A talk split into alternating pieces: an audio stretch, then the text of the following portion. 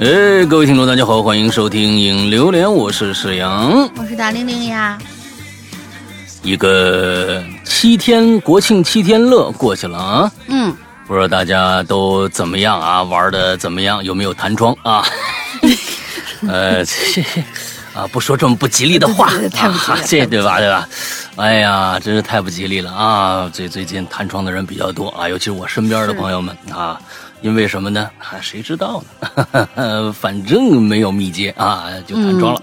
这个各种各样的事情吧，啊，这个二十年之怪现象吧，啊，不知道啊，这个这个很有意思啊。反正不聊那么不开心的事儿了。首先呢，我们这个今天呢，呃，要跟大家说的是，第一件事情是我们，呃，在。二十天前，我们发布的那一件呃非常有趣的这种毛衣毛毛衣罩衫啊，现在已经这个。呃，正式的停止了订购了。完之后，我们已经进厂再去加工了。那我估计呢，应该呃这一次发货的时间应该比平时应该会早一些。那我们平时的制作是十五个工作日。嗯。那么这一次我去跟厂家聊联系一下，他说他可能说会有可能会提前发货。我也跟他说了，我说北京这个天儿啊。最近真的是冷的太厉害了，突然之间就是下了一啊，突然掉这个下了一场雨，之后昨天又开始刮大风，之后这几天的这个这个天气啊，北方尤其是北方，你像内蒙古那边都下雪了。嗯，我说这个毛衣罩衫呢，其实在北方已经穿不穿已经不打紧了，已经已经穿不上了，你知道吧？我说这但就是期望着它能不能在十一月之前还能有那么几天暖和的。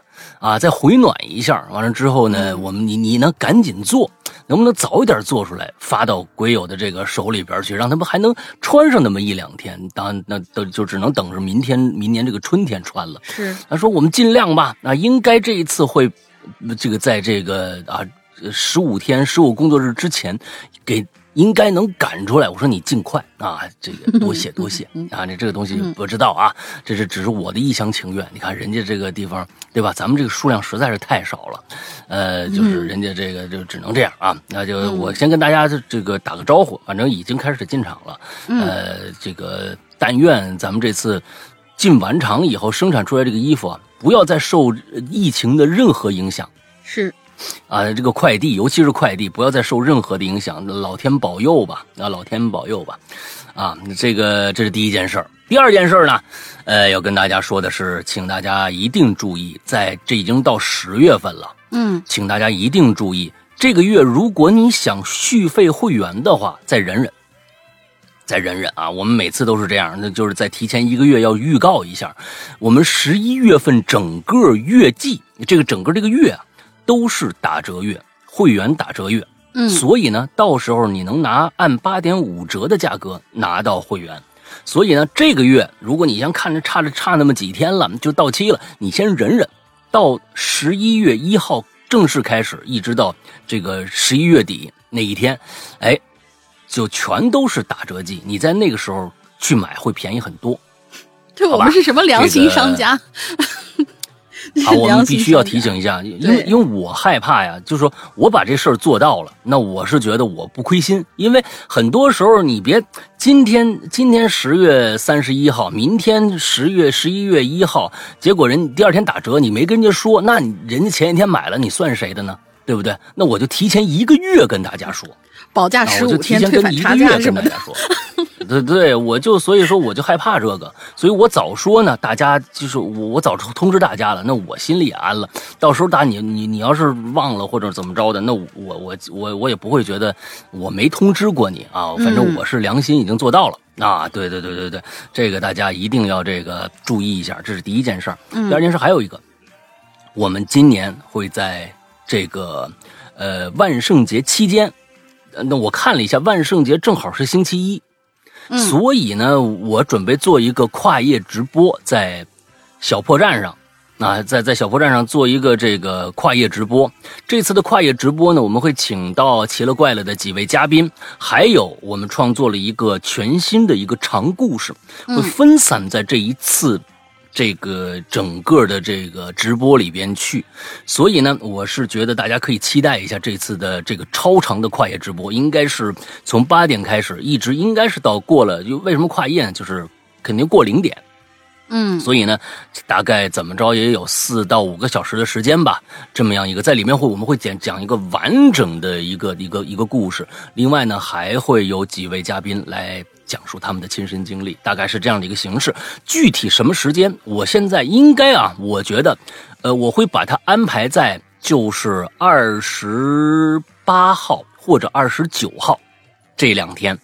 就是十月二十八或者二十九，这两天是星期五和星期六，我会在这两天的晚上搞这个活动。那么具体是哪天，大家呢到时候再听我们这个通知吧。我们会在各个的我们的呃群里也好啊，还有是这个我们的这个微博上也好啊，都会发发布这个提前的预告的。嗯，大概就是这样吧。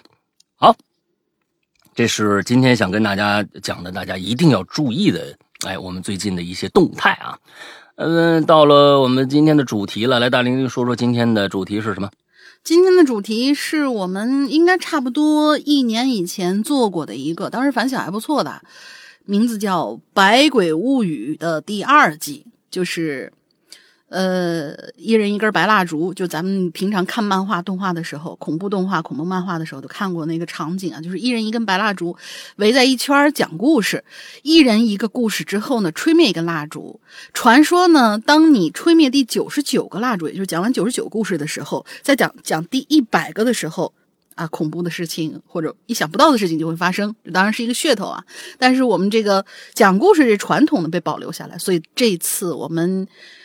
开始第二季，大家来一人讲一个让你觉得呜，让你觉得会一哆嗦的故事。但是呢，我们这次有一个小小的要求，就是有反转的这样的一个故事，任何反转都可以。然后你可以是杜撰的，你可以是转载的，当然这转载一定要标明出处。你可以是亲历的，也可以是转述的，只要是恐怖故事就可以。嗯啊，这个反转呢？挺难哈，反转其实挺难，呃，挺难的，嗯，因为这个东西有时候现在我们看到很多故事硬反转呀，呃，硬反转的东西有时候它可能会逻辑性就会差一点，但是逻辑性差一点呢，这个这故事就不真实了，啊，嗯，那不管吧，反正没关系，希望大家都反转。说是这么说是这么一说，大家如果有故事的话，可以过来留，嗯。嗯，来吧，好，第一个故事啊，第一个故事我们战小一同学。呃，亲爱的，好久不见的老大龙哥，你们好呀！不能经常来参加咱们大家庭的活动，主要呢，我有一个人类幼崽要照顾。带宝宝呢，有很多快乐，但也有疲惫和不被人理解的孤独，还有一些负面情绪吧。在某一个失眠的深夜，这样的一个有这样的一个恐怖故事，自个儿呢就钻进了我的脑海里。我给这个写了一个故事啊，对。这故事的题目叫《电子婴儿》。就在刚刚，我花掉了原本要买学区房的一百万，换来了手里的这样的一枚小小的游戏机。八零后的同学可能都知道，类似电子宠物那样的一个东西，卖这么贵？是啊，这这这是人形的吗？不知道啊。如果被人，如果被家人知道我买了这么个东西，肯定是要被责备的，或者更糟糕的后果。但是呢，我却一点都不后悔。商家承诺，他呢会把我女，会把我的女儿转化成数据，导入这个游戏机当中，过程安全，没有危险，没有痛苦。成功以后，我就可以像喂养电子宠物那样照顾我的女儿。如果哭闹的过分，我还可以按下静音键；如果我没有时间，还可以使用托管键；如果想要孩子学习更快，可以按快进键；如果喂养结果不理想，可以删掉进度，重新来过。完全是数字环境，当然也不会生病，不会丢失，更不用担心什么意外。更重要的是，我终于获得了久违的自由。你看看，你看看，这就是很多家长梦寐以求的生活 你知道吧？生了孩子还老后悔了，你这闹的，你说这这干嘛？以后还得虽然上学这那的啊？对，虽然是一个嗯虚幻的想法，但是很多压力很大的父母可能都会，尤其是妈妈们，可能都会有这样的一个一个一秒钟一时刻会想着，这孩子如果能一见怎么怎么着，那该多好啊！啊，嗯，我们来继续听他这个故事。我呢，把钱和孩子都交给了商家代表，对方是一个看起来很干练又有亲和力的漂亮姑娘。她告诉我，请等一下，需要带我女儿去数据化。孩子被对方领走，这段时间让我有了前所未有的轻松。嗯出乎我意料的是啊，这个等待只用了不到五分钟的时间，对方又回来了，然后就把小小的操作机器放到了我手里，微笑的对我说：“祝您体验愉快。不是，我女儿就就就被就被干掉了吗？已经？”我不知道啊，真女儿被他没说，干掉了我不知道，他没说。来来来来来，嗯然后我就低头看啊，这小小的屏幕里，一个几乎由不到十个像素点拼成的一个小女孩正在跳动着，时而发出哭闹的声音。我立刻按下了静音键，没有犹豫的又按下了托管键。做完这一切，我马上打车去了机场，用仅剩的存款开启了漫无目的的旅行。整个旅行其实并没有想象中的快乐，一直惴惴不安。我努力不去思考要面对的家人，但是钱都花光之后，还是得回去的。我觉得他们应该可以理解我，毕竟不用照顾孩子，大伙儿都轻松，不是吗？当我刚踏进家门，一个耳光就劈到了我脸上，我被劈得眼冒金星，差点以为脑袋要搬家了。紧接着就是拳打脚踢和高声的谩骂。我一边承受着，一边用已经不太清醒的大脑理解他们嘴里喊的内容。他们说的是，我的女儿已经被一伙骗子卖到了深山，再也找不回来了。好了，哦，故事讲完，吹灭蜡烛。这是上期的内容吧？这这骗子那期的内容吧？对对对对，听着特别像。对对，嗯，这个这个故事呢，有一个就是一个假设，其实这个假设很重要，就是说，嗯。看上去这个技术已经在未来，这好像是一科幻，一个一个一个科幻类的一个故事，对好像这个技术已经成型了。嗯。也就是说，你可以把你的孩子的各种各样的一个，呃，把你的孩子数字化，但是呢，嗯他们并没有讲这个孩子会怎样啊，嗯并这这这里面，呃，其实到最后发现，好像这是就是现在发生的一件事儿。一个骗子用了一个极为不能让人相信的一种手段，说我可以把你的孩孩子数据化，嗯，完了之后，呃，把骗走了。所以这个反转有点有点对，啊，而且他自己也没有太好骗了吧？这个。对，而且他自己也没有去纠结。哎，你们不是说不会哎伤到我的孩子吗？那么你们提取完嗯数据之后，我的孩子去哪儿了呢？哎，没错，没错。当然，这只只是一个故事啊。嗯不过呢，我觉得，我觉得可以这样，嗯你这样改一下，有可能会更，呃，合理，并且呃，感觉会让人呃心里还挺难受那么一下。他并不是被一伙骗子，因为这种骗局实在太好被揭揭穿了。嗯因为你去问，你肯定得问啊，那我这孩子数字化以后他怎么着了呢？对吧？是啊，或者这个服务到底是什么？就是说，这个服务有可能它并不是一个数字化的服务，只是一个托管服务。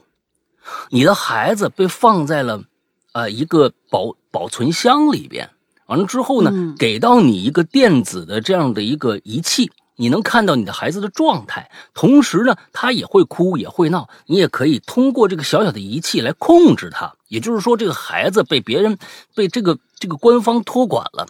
不过呢，你拿着这小小的这个东西，一看到又哭了，叭一按静音键。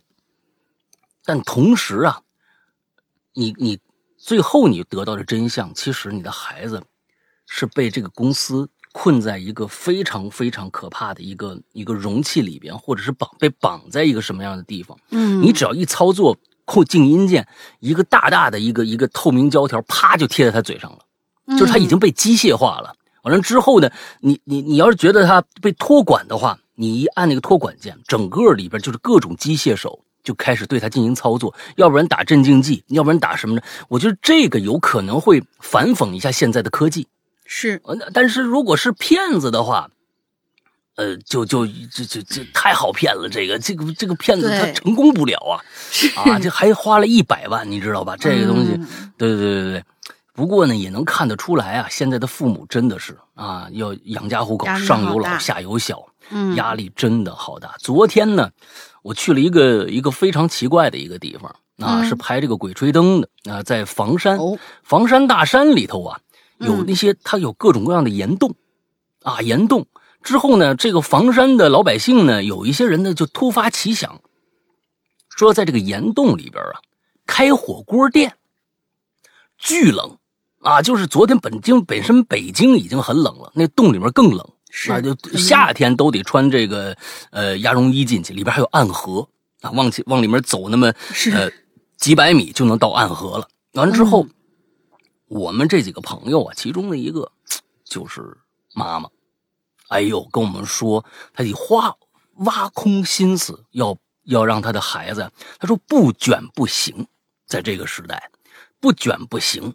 因为他孩子刚刚当时上那个那个一年级的时候，虽虽然说现在说什么英语不是主课了，他说那扯淡，哪说什么英语不是主课了？过去我们小时候，那我小时候上英语课好像是初一才开始上，初一才有英语课。现在人家早就一年级就有英语课了，而且上去不是从 A B C D 开始学，人家直接就阅读理解了。就是说这里边有一个幼儿园和小小小学的这样的一个衔接，这中间还有一个一部分面包，一部分饼，是一一些教育机构来吃的。进了小学，他不教你 A B C D，直接就那什么。他说：“他说我那孩子当时根本就没学这些东西，进去就跟不上。那你不卷你怎么办？就开始教。但是呢，我这同学呢，我这我这朋友呢，还比较聪明。哎，他说，在我卷的过程当中啊，我比较会算计。这以后啊，卷的就是上大学呗。咱们先卷到上大学为止吧。先以后工作先不想，起码能上大学，上个好大学。那考上好大学靠什么呢？靠分儿啊。对不对？你分儿高了，你就能上好大学，这很很简单。那么呢，现在呢，我们就要努力的再去想，为为这个啊，十几年以后啊，哎，是是十几年以后吗？这这六年级、六年级，对对对，他已经三年级，又为九年以后我们来铺路，铺什么路啊？哎，加分儿啊！对不对？现在有很多的加分项啊，呃，艺术类加分，体育类加分，少数民族加分，同时呢，还有市级的这种什么三好学生什么这个那的加分。哎，我要给他想这个辙。你说说，现在这个这个家长三年级就开始想大学了，他怎么想的呢？我介绍给大家这个经验啊，这个大家你想想这这他他们他们啊，他说，比如说现在学乐器。是吧？为了以后考艺术生能加那么两分，或者就不用跟那个正式那种考试了，考那种艺术类院校，嗯分低一点啊大家都这么想。他他不，他不这么想。他说：“那你考考他，我我我孩子不一定喜欢去上那种学校啊。关键你得加一个，又不是那么累，哎，但是呢，哎，成效又很好的这么样一样东西，体育。”体育你你跑步去累死是吧？你你干什么其他去累死？我给他找了一个，这个东西竞争力低，而且容易拿。另外一个就是就是非常非常就就获得这样的一个资格，什么呀？他让他儿子去学花样游泳。哎，哎，你们想过没有？没想过没有？花样游泳。因为第一个，男孩子学花样游泳的人非常之少。他儿子呢，去上了一节体验课，就觉得非常的喜欢。花样游泳吗？当然有，当然有。哦好吧，好吧，我孤陋当然寡闻了。凭什么就必须女只有女子花样游泳，男子也有啊？男子那难度更高。之后呢，嗯嗯说在中国男子花样游泳几乎就没人玩。之后呢，北京啊，去年还是前年搞了一次这个就是大赛，男子双人花样游泳只有四个队，也就是说你最后一名也是第四名。你发现没有？他说你只要进了前三，就是国家二级运动员。哇哦！你要拿了第一，你就是国家一级运动员。这个这个二级运动员能够保三年，就是说这个名额你一直能，就是这个名次你一直头衔你一直能能拿三年，而一级运动员能拿五年。那么这几年就不练了，一直等到上初一再练一次，再拿个名次。大学就有保障了，这个分就加上了，不用练太长时间。我天哪，我真的，我太佩服这些父母了，这得真的是精打细算，而且要把时间和钱花在刀刃上，这东西真的卷的实在是让我觉得太可怕了，啊，是这个，嗯，幸亏我决定做丁克呀。嗯，你这这我这我心想着说，我卷不过别人呢。你我我现在就每天靠给你们讲故事挣这点钱，我天，奶粉钱都不够啊。这这这这怎么弄啊？你是不是？所以有很多人也是因为家庭所迫，自己这很多的想做的事情讲讲好能买点玩具啊，看看电影啊，然后哦呦，对对，我 哎，我这就就够了，就是你要这真是一真孩子，那就这是是是挺可怕的。因为这个卷的这个时代就没有办法让让孩子们去怎么着。你那些孩子每天就是啊，许你要是真想让他玩，他说真跟不上学习，真跟不上学习，你又害怕他自卑。所以就各种各样的矛盾，哎，完了之后，这个就是充斥在现在这样的一个生活。我估计我说这些，很多家长可能感同身受啊，感同身受，真的是。昨天跟他们聊了这这一个多小时，真是觉得家长真不容易。我这朋友算是聪明的啊，算是聪明的，嗯，不容易，不容易。哎，好吧，咱们下一个啊，W，石阳哥好。龙英姐姐好，这是我第一次吃榴莲。下面这个故事呢，是我在知乎上看到的，一个匿名用户讲的。哎，人说了啊，第一个人家没写名，第二个呢，知乎上看着的，不是他原创的。咱们看看这故事啊。早年间在黄河边上啊，有一个老头种了这么一片葡萄，因为在河边，土地肥沃，日照充足。这片葡萄地呀，产的这个葡萄啊，哎，颗粒饱满，香甜无比。老头就每天在这个河边呢，守着自己这葡萄地。有一天啊，老头依旧在河边看着这个葡萄，隐约就听着河中，哎，不是河边上啊，是河里头，哎，河里头有动静。他就悄悄啊躲在旁边的灌木，就看着河中间啊，从水里冒出两个穿白衣服的人一老一少。老的就说了：“那我明天就要投胎去了，你呢，就继续在这儿待着吧。”那小的就说了：“那我也想去投胎啊，我不想再做水鬼了。”躲在这个灌木里头，这老头一听啊，哦，这是俩水鬼。那老水鬼接着说：“你的日子还没到呢，不能去投胎。嗯，不过还有别的办法。”这小水鬼就连忙问呢：“怎么办呢？什么办法呀？”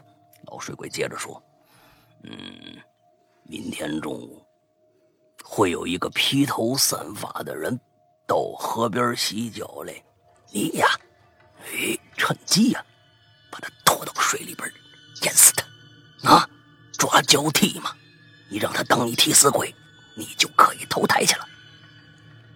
哎，说完这些，两只水鬼是隐隐消失在河中。老头啊，躲在灌木丛里老头啊，听完了，奇怪呀，啊。但是也没放在心上啊。第二天，这老头呢依旧在河边看这葡萄。日上三竿之时，就看着远处来了一乞丐。果真是披头散发，是蓬头垢面，走到这河边啊，一屁股也就坐着这河边，把脚就伸河里去了。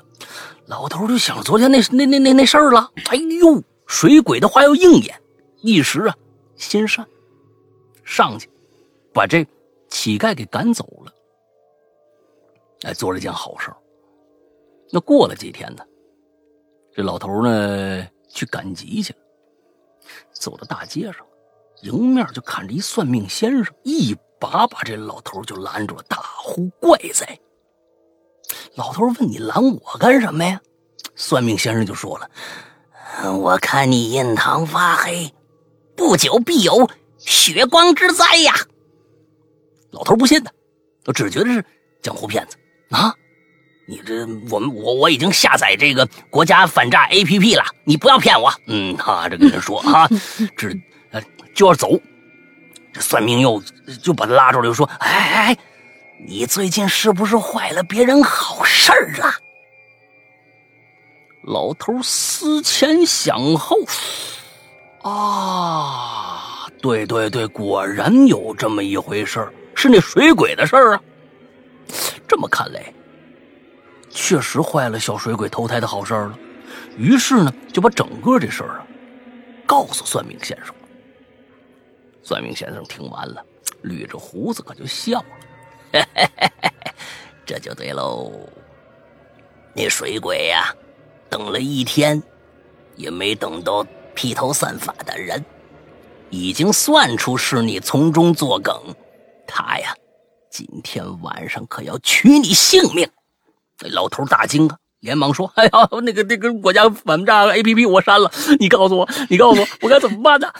算命先生就给了老头一张纸符：“今晚睡觉，那水鬼便要来找你，等他靠近了你，你就把这符呼他脸上，然后啊，你就一直往西跑，千万可别回头啊！等到鸡鸣天亮。”此劫便可化解。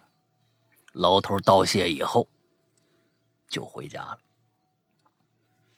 到了晚上，啊，老头呢在床上假寐。啊，这个“假寐”这个词儿，很多现在我不知道啊，有这是不是很多人听知知道这个梗啊？手中就攥着这个符啊，等着这水鬼来。等到三更半夜之时，那水鬼果然是来了。只见他轻飘飘来到老头床前，伸手可就要抓。这老头是眼疾手快，一下把这纸符啊就贴在水鬼脑门上了。那个那鬼呀，当即就僵在原地了。老头抱起下床，穿上草鞋，向西奔去。老头按照算命先生所说，一直跑到鸡鸣天亮啊，不敢多歇。等到日上三竿，已经是满头大汗。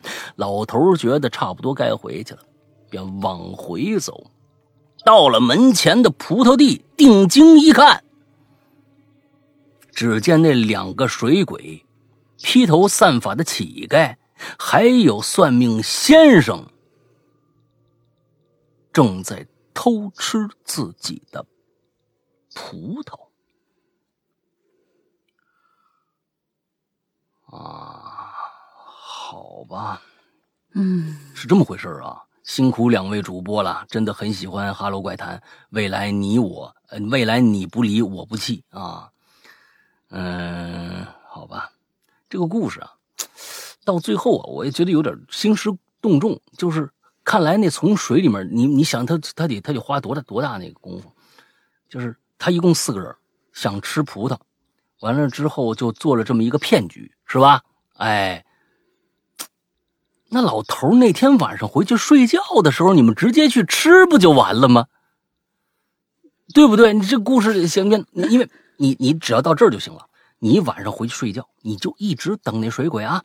哎，老头回去肯定乖乖等水鬼呀，都不用那那那小水鬼去。你们四个你们四个人就直接去吃了。你们还你们还搞什么再去让人拍一下呢？嗯，到后来是有点问题，不过呀。我是觉得这故事如果这么编，可能会好点可能会好点之前呢，咱们真就把它当成一个，就是真有水鬼这么一回事那这故事呢？哎，老头说了，你不是你还没到时辰呢，我先去投胎了。不，爷爷，我想跟你在一起啊，爷，我想跟你在一起，你别那什么，我咱们俩这个在在一起行不行？不行，你时间没到。不过有一办法，你啊，明天拉一替死鬼，你就能去了。对吧？这这个故事这这开端，这个这个，哎，这个就有有有这么一个游戏规则。但是呢，我是觉得这别说清楚了。哎，老头说了，近几天就要来一披头散发的老头。哎，等着他，你就等着他，你把他拉下来，完了之后啊。哎你就能当让他当替死替死鬼，你就能投胎去了。把这个游戏规则先放到这儿。老头第二天确实看着一乞丐，那乞丐就在那儿洗脚，他把这乞丐救了。过了几天，他又碰着一算命先生。这算命先生啊，哎，说你遇到大难了，你必须怎么着怎么着怎么着，贴黄纸也好，往西跑也好，怎么着都可以。那天晚上确实发生了这么一件事小鬼确实来了，他把这符也贴上了之后，他就往西跑。跑着跑着，可就来到河边了。这个时候他已经蓬头垢面了，一一屁股坐在河边。小鬼上来一一把就把他拽下去了。你要问为什么？那小鬼不是定在那儿了吗？不，这是个局。为什么呀？因为那算命先生是爷爷投胎。之后附在这算命先生身上了，嗯，这个故事可能就圆了，就就可能没有像像故后来那么的，就感觉挺生硬，就是为了好像是为了搞笑嘛。但是这个搞笑它不合常理，也就是刚才说了，为了反转而反转以后，它逻辑上不通，这故事也就觉得没劲了。不管你以前写的多精彩，到最后那一个反转，可能就把整个故事就破坏掉了。所以我是觉得。反转也有反转的，你得你得合乎常理，就是合乎这个逻辑才行，那才行。好吧，这是我给给这个故事，当然这故事不是 W 写的啊，是他们是一个知乎上的一个匿名用户写的啊，嗯，但是我觉得可能这么改一下，可能这故事更好玩，嗯嗯，好吧，再下一个来，下一个我们飞行冠军又来了啊，我们的 钱德林舰长，呃，钱德林舰长。大家好，石阳哥、林姐，我们又见面了。我是飞行冠军，我先扯几句哈。上一期诈骗那主题，我说我留两次言，那个第二次念的那个人不知道是谁，是我呀，又是我呀，是不是复制了一遍我的故事？我的 ID 是飞行冠，嗯，意思是第二次贴不是你自己贴的是吗？可是我这儿看到的就是你贴的呀，咋会这样呢？嗯，不知道，嗯，手动防伪，我到现在都摸不清头脑呢。哎，算了，也不是什么要紧事儿。这次我来呢，是尝试一下新风格，交给山哥来念吧。来吧，老大，之前刚好都是轮到玲姐，挺神奇的。话不多说，故事开始。来，老大。哎呀，刚念完一长的，对，好吧。我所在的这个航校啊。位于这个澳洲南部靠海的一个城市，这儿呢天气不好也不坏，即使大部分都是晴天，但是飞行训练还是需要看天气。哎，能见度低，飞不了；云太低，也飞不了。尽管如此，每一个飞行学员呢，也都要在按部就班的啊进行着这个飞行训练。冬天呢，那风暴照常到来。大风加上暴雨，哎，这大家注意啊！所有的季节，冬天啊，就冬天，它指的就是现在咱们这个北半球的冬天。但是它那儿天气已经暖和了，哎，人家下雪是夏夏天下，它现在开始已经刮风了啊，就开始这个下雨了。嗯，他现在那那那地儿，呃，澳大利亚那边，哎，是日子舒服了，嗯，暖和了。哎，大风加上暴雨，即使重达几十吨的民航客机也不能按时起飞。坐在飞行计划室里，我转头看着窗外的停机坪，整齐排列着的飞机呀，在风中微微的摇晃。我就我就想啊，这飞机就机翼下两根绳绳子蹬着，这飞机也一吨重呢啊，能不能拉住啊？同学的声音，这时候有一个人说话了啊，将我的视线拉回温暖的室内。哎。我说，你有没有听过咱这个航航航校的这个传闻呀？啊，这这怎么一山东人？啊，这这啊，我说这不是山东人啊，人是都都是外国人啊。说哎，你有没有听过咱们航校的传闻啊？啊，我就看你有没有听过咱们航校的传闻呢？怎么是日本腔？算算算算算算，不不不不用了，就就就正常说吧啊，正常说，当时就普通话说啊。我看他一眼，不以为意啊，哈，什么传闻啊？都市怪谈啊？同学点了点头，接着说啊，对，不 不是对，嗯，我是听已经考完飞行驾照离开航校的同学说的。听说呀，这以前呐。也就这天儿，摔下来一架飞机，只知道飞机坠毁了，但是这没找到坠机地点，也没找到飞行员。哎，这一听啊，也没找到飞行员。我指了指窗外的暴雨，我反问道：“就这天气，谁给你的许起飞许可呀？他敢飞吗？”不找死吗？什么？这飞机就凭空消失了？同学摆了摆手，笑了笑。嘿嘿，传闻说，飞机是当时风暴经过一半的时候，哎，他呢就趁着这个风平浪静了啊，这个，哎，趁着平哦，他是趁着平静的风暴眼起飞的。大家都知道，这个风暴的中心是最平静的，什么东西、什么动静都没有。它是两边啊，这漩涡中间是。最最安静的，他是趁着风暴眼起飞的，真实情况啊，谁知道呢？总之啊，这相关的说法啊，还有其他的，那可能还有其他的各种各样的说法。后边的内容啊，我就没怎么注意听啊，因为诸如什么校园传说之类的，向来不足以引起我的注意啊。伴着同学的说话声，我静静数着窗外的飞机。不多不少，一共三十架，在三十个停机位上整整齐齐的排着，感受着温暖的室温，我就趴桌子上睡着了。突然呐，我就听着一阵非常非常熟悉的那个飞机发动机的声音，我把眼睛睁开了。那暴雨也不知道什么时候停了啊！一道彩虹挂在天边我朝窗外看了看，哎，松了口气儿。叫醒我的呀，是一件飞回停机坪的飞机啊，应该是飞回啊，它是回停机坪的飞机，可能就是从外边飞回来了，还是怎么着啊？而不是趁着天晴匆忙起飞的传闻中的那一架，那肯定不是了。那我摇了摇头。驱散了脑海中的不切实际的幻想，传闻终究只是传闻。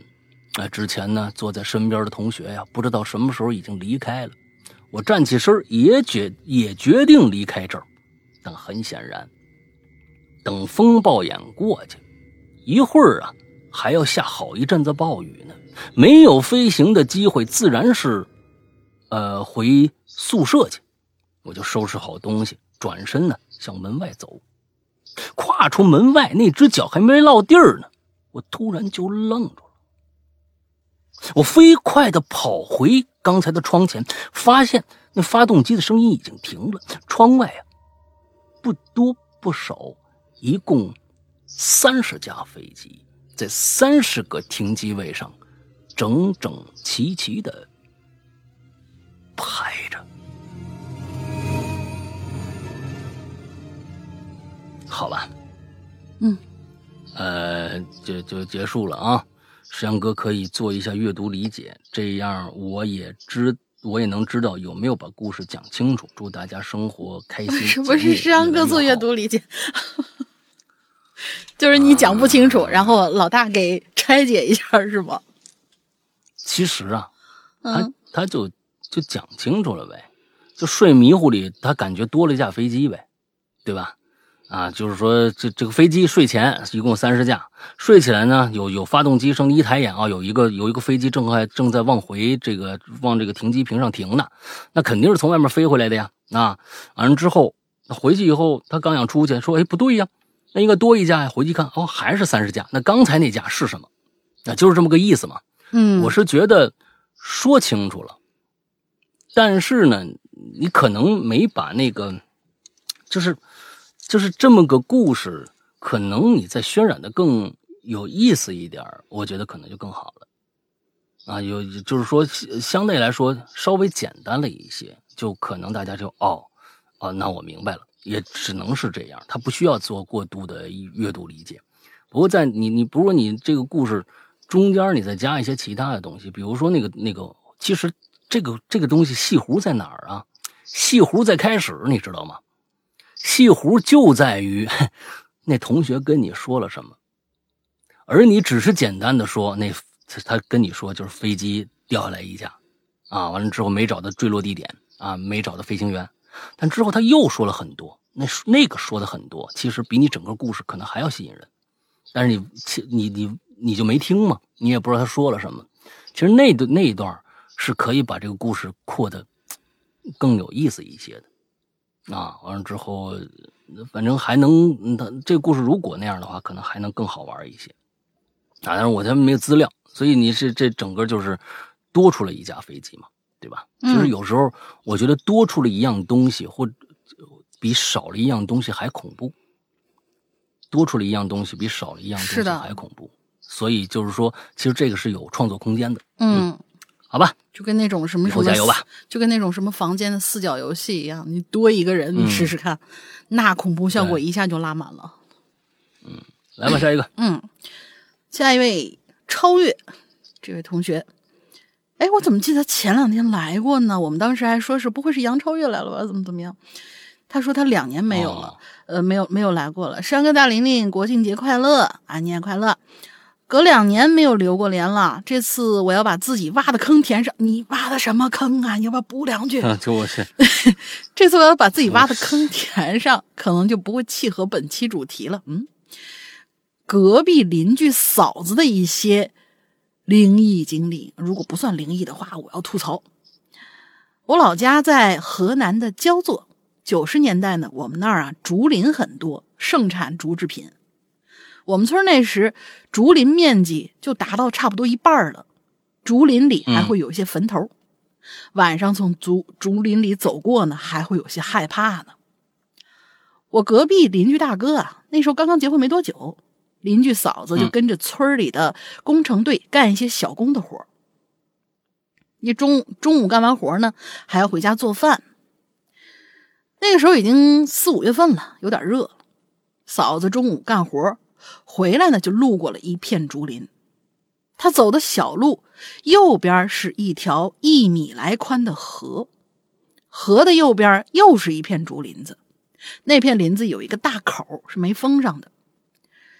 走着走着呢，他突然呐就看到地上有一张一块钱的纸币，于是就捡了起来。又走两步呢，哎，又发现了一张两块钱的纸币。由于刚下过一天的雨，土路啊有点泥泞，就到河边呢，想把鞋底冲干净。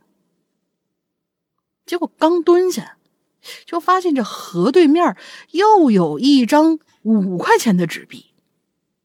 鞋也没有洗呀，直接就跳过河去捡了。九十年代嘛，一天也挣不了多少钱，呃，就很把这五块钱当钱吧。捡到这五块钱，他就想了。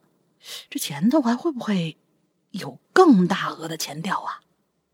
于是就不受控制啊，就往那林子里头走。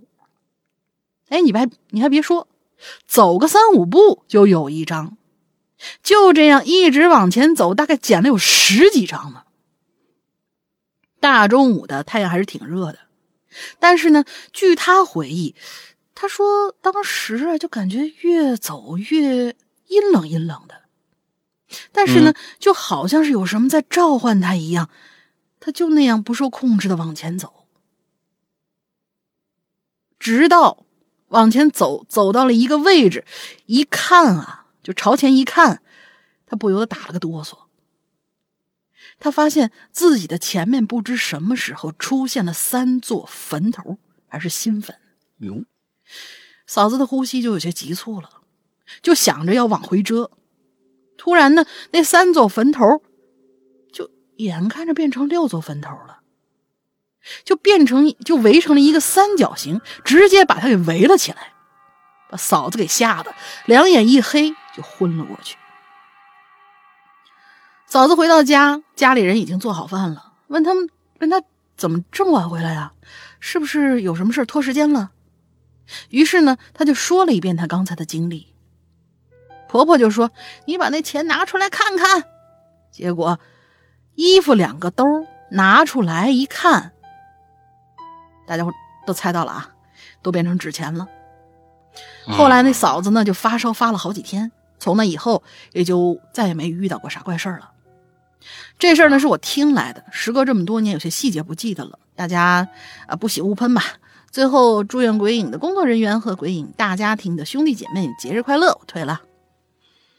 好吧，嗯，这个确实是啊，就是经常的，就是哎，你手里攥的是纸纸钱啊，这是一个经经典的一个桥段啊。嗯，是是是是，嗯，哟啊，你是来来填坑的吗？啊，填什么了？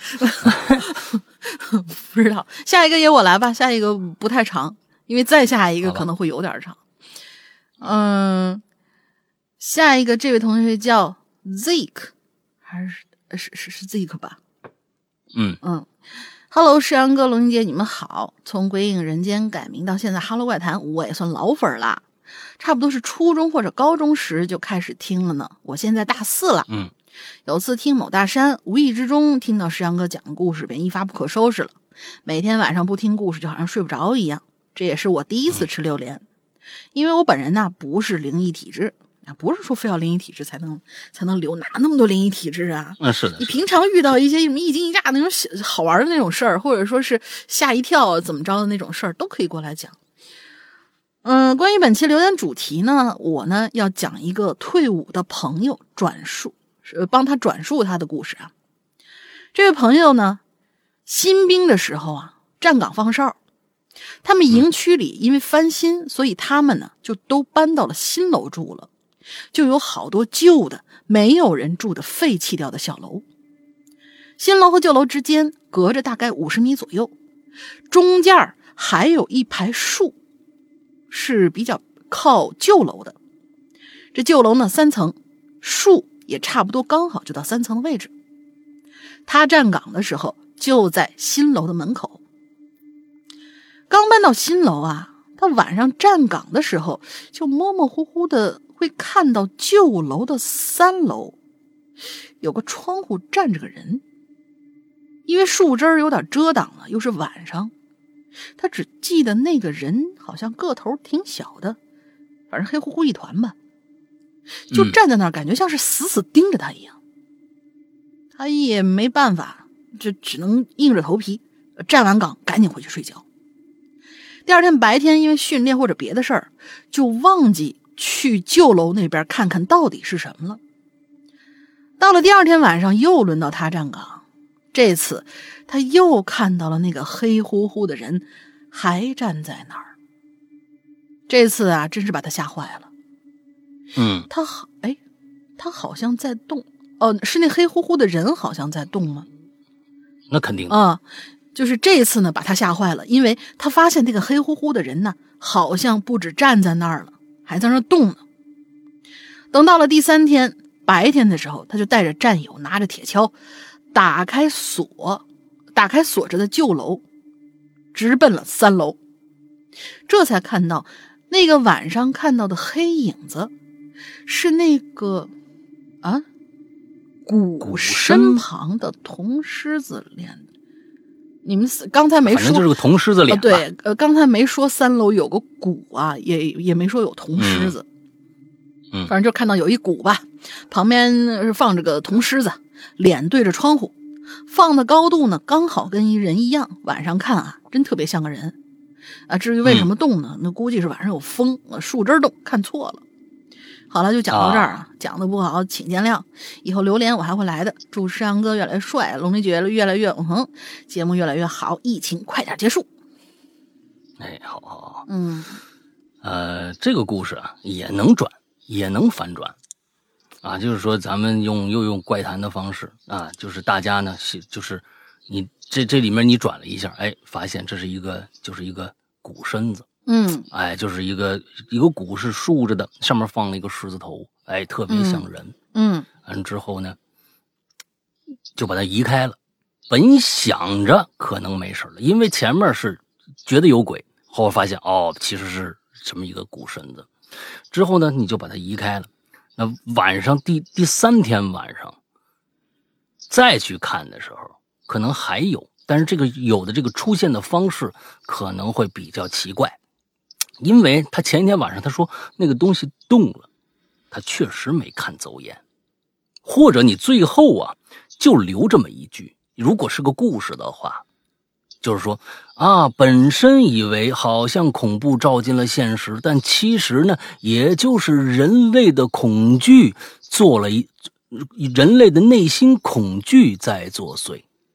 没错，可能真的是那个鼓神子，也可能真的是那个狮子头，让这个民兵觉得对面好像站了一个人。现在，他的心呐放下来了，但是他忽略了一点，没错，在第二天晚上的时候，他确实没看错，那个影子的确动了。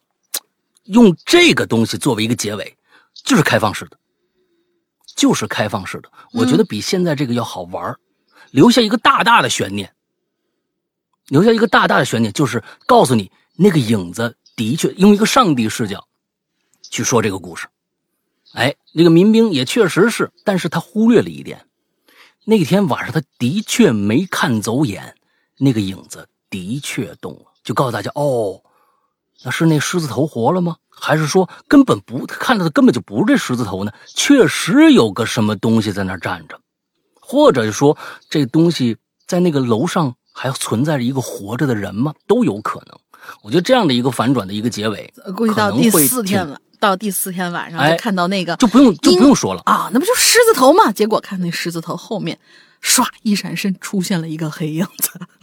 不，我是觉得那个那个就就多了，那个就不讲第四天晚上怎么回事了，好吧？就讲他最最开始，哎，觉得那儿有人挺恐怖，结果一看啊，嗨，就是个狮子头啊。完了之后，上帝视角又说，没错，人的心，人的恐惧心理就是这样，经常会呃在在你的内心深处作祟。你看到的东西不一定是真的，他们看到了这个石狮子头，但是，哎，你不要忘了。你前一天看到了那个黑影在动，没错，你确实没看错，那黑影子的确动了。就结结到这儿，就很工整了。我觉得后面再讲就多了，就觉得、嗯、啊就俗了。第四天晚上怎么着，那就真有个鬼，那还能你讲出什么花呢？对不对？你还能讲出什么花呢？嗯，还不如就是这样的一个一个一个结尾，很精致嘛。恐怖故事也要留白。嗯嗯，哎，对对对，没错没错。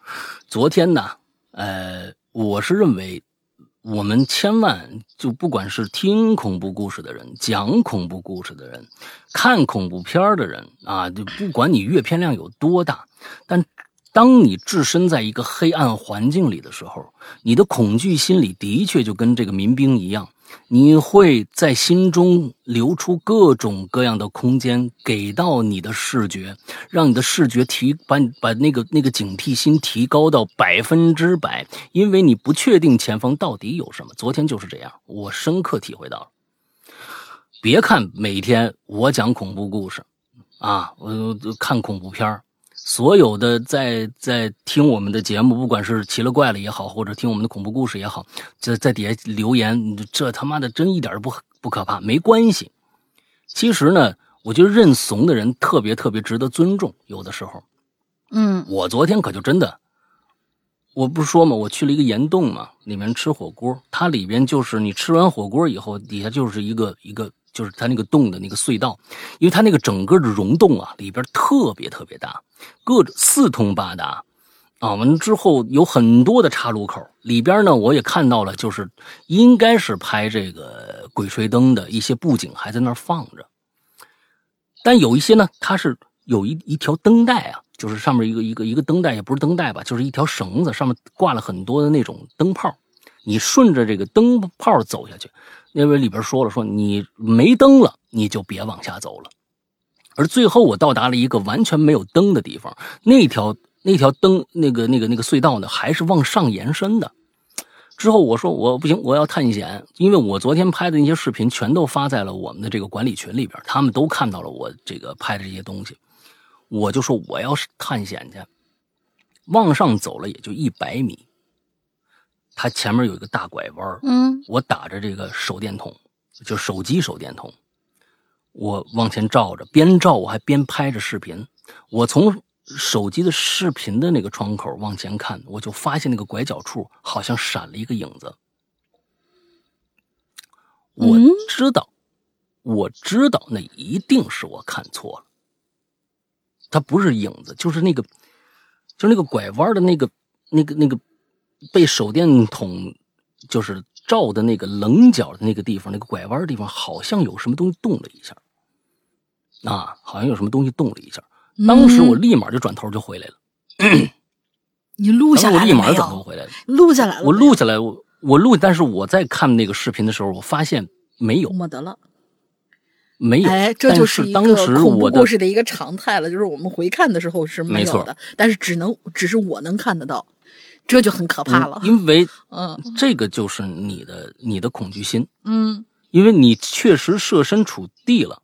我们看了很多很多的片电影，你我们就就就这样想吧，一个很简单的一个例子，我们看各种各样的战争片，不管是国内的还是国外的，你真的能切身的感受到战争的残酷吗？你只是在看热闹而已，你不会感觉到任何的真真实的应该给给予你的那种危机感。嗯啊，你就说我操，我真的我这个战争太可怕是，但是你可能万分之一的那个那个可怕的那个那个点你都没 get 到，你只是在看热闹而已。我们看恐怖片也是一样的，当人一个人真的设身处地的到达了到了一个黑暗的地方，或者你看到了一个完完全全不合常理的一个事情发生的时候，你内心的那个恐惧感没有办法用文字。没有办法用语言可能描述你当时的恐惧感。真的会我当时就放大怂了很多，会放大很多。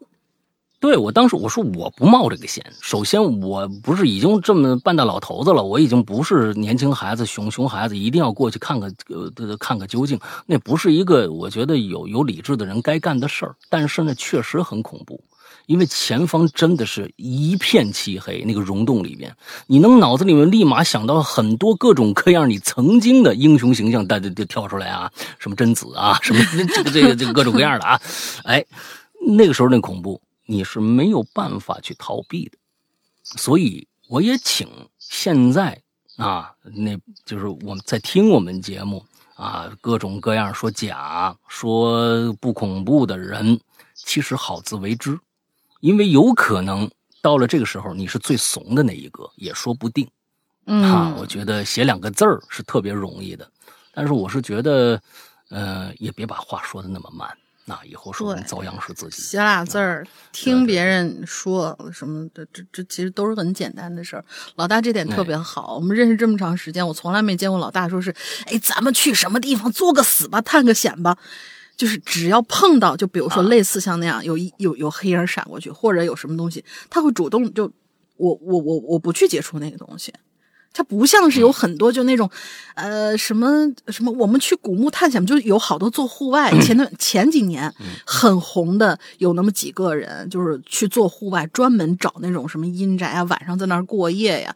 有的时候没效果，还自己做效果。我跟你说，真真的很可笑，其实是很可笑的一些行为，因为你不知道你将面对什么东西。所以就是你你你你不能承受那个结果，你只是为了当时的那一点点的，咱说逞逞能也好吧，英雄怎么怎么着也好，这这算不上英雄了，没必要，嗯真的没必要。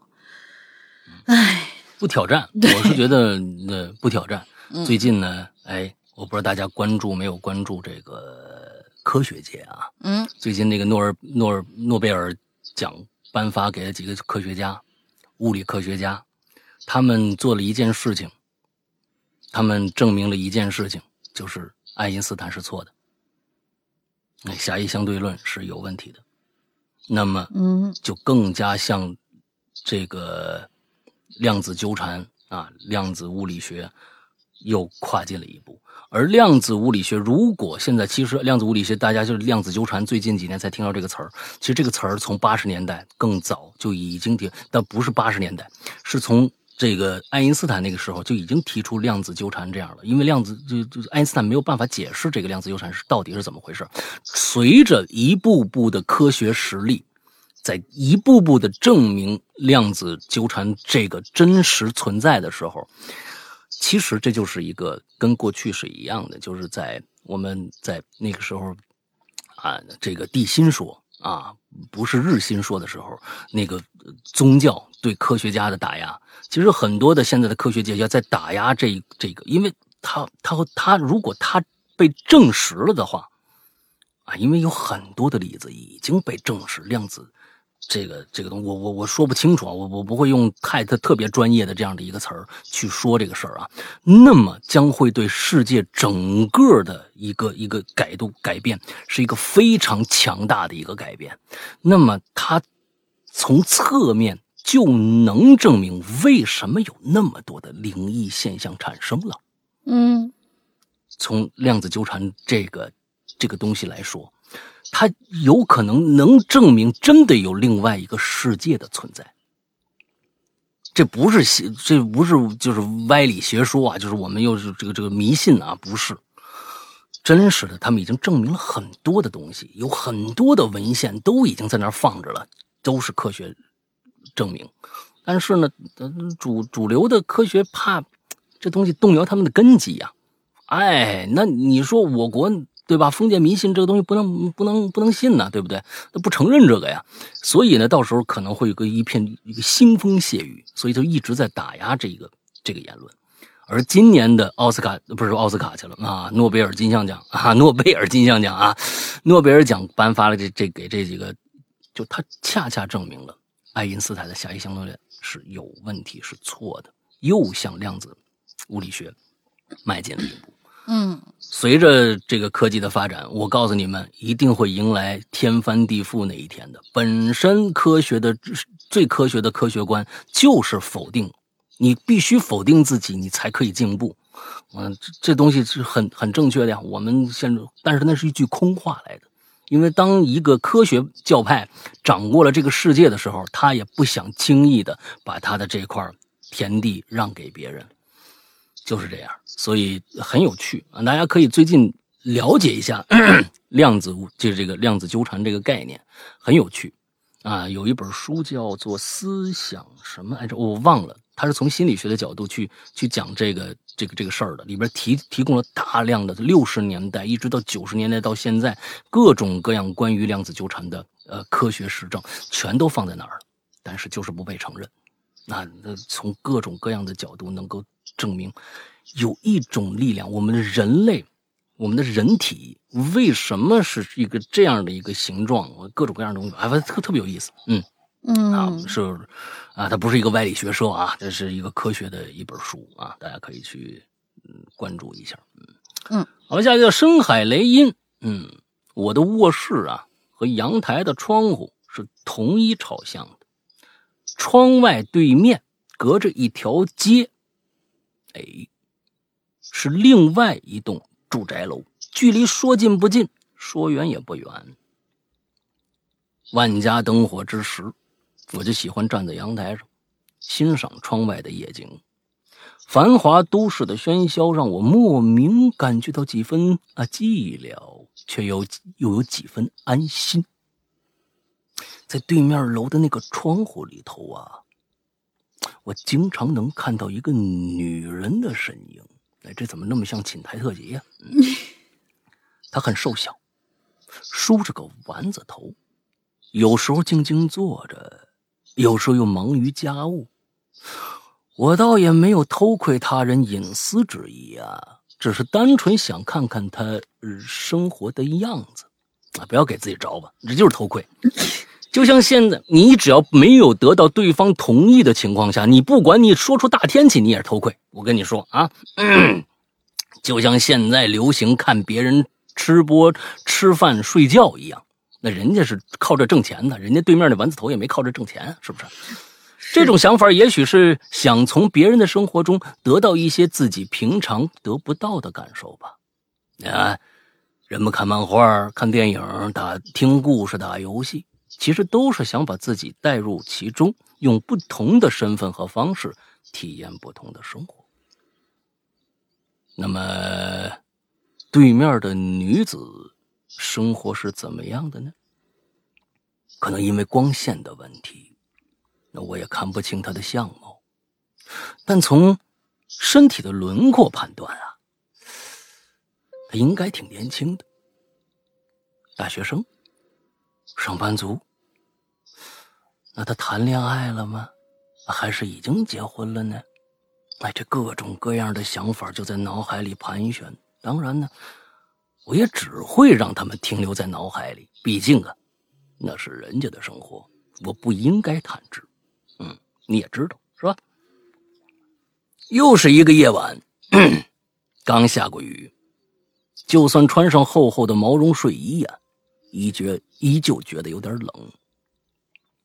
我这手呢，插着口袋，缩着脖子。站在阳台，看着对面，对面也惯常的呀，亮着灯，就看着那女子在房间里静静的坐着。哎，接着又起身去做家务。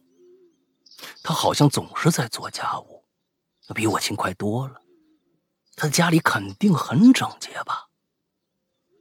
在我冒出这个想法的时候啊，那个女子也来到了窗前，把窗帘呢。又向两边拉开了一些，展现出了房间的全貌。嗯，有桌子、柜子、电视挂钟，明明是些普通的家具，我怎么觉得有点眼熟呢？那怎么越看越像是我们我家里的摆设呢？我又仔细看了看，我突然发现呢，那对面根本没开灯啊！我看到的只是对面窗户上的反光，而它反射的光源正是我的卧室。家中只有我自己，我又在阳台，那卧室里是谁呀？那女子的身影站在窗前一动不动，她好像已经知道我在想什么了。在我因为寒冷和恐惧而变得全身麻木的时候，她开始慢慢俯下身，胳膊撑在窗台，双手托腮。虽然看不清她的脸，我却能感觉到她正饶有兴致的和我对视着。她说：“你看着我，我也看着你。”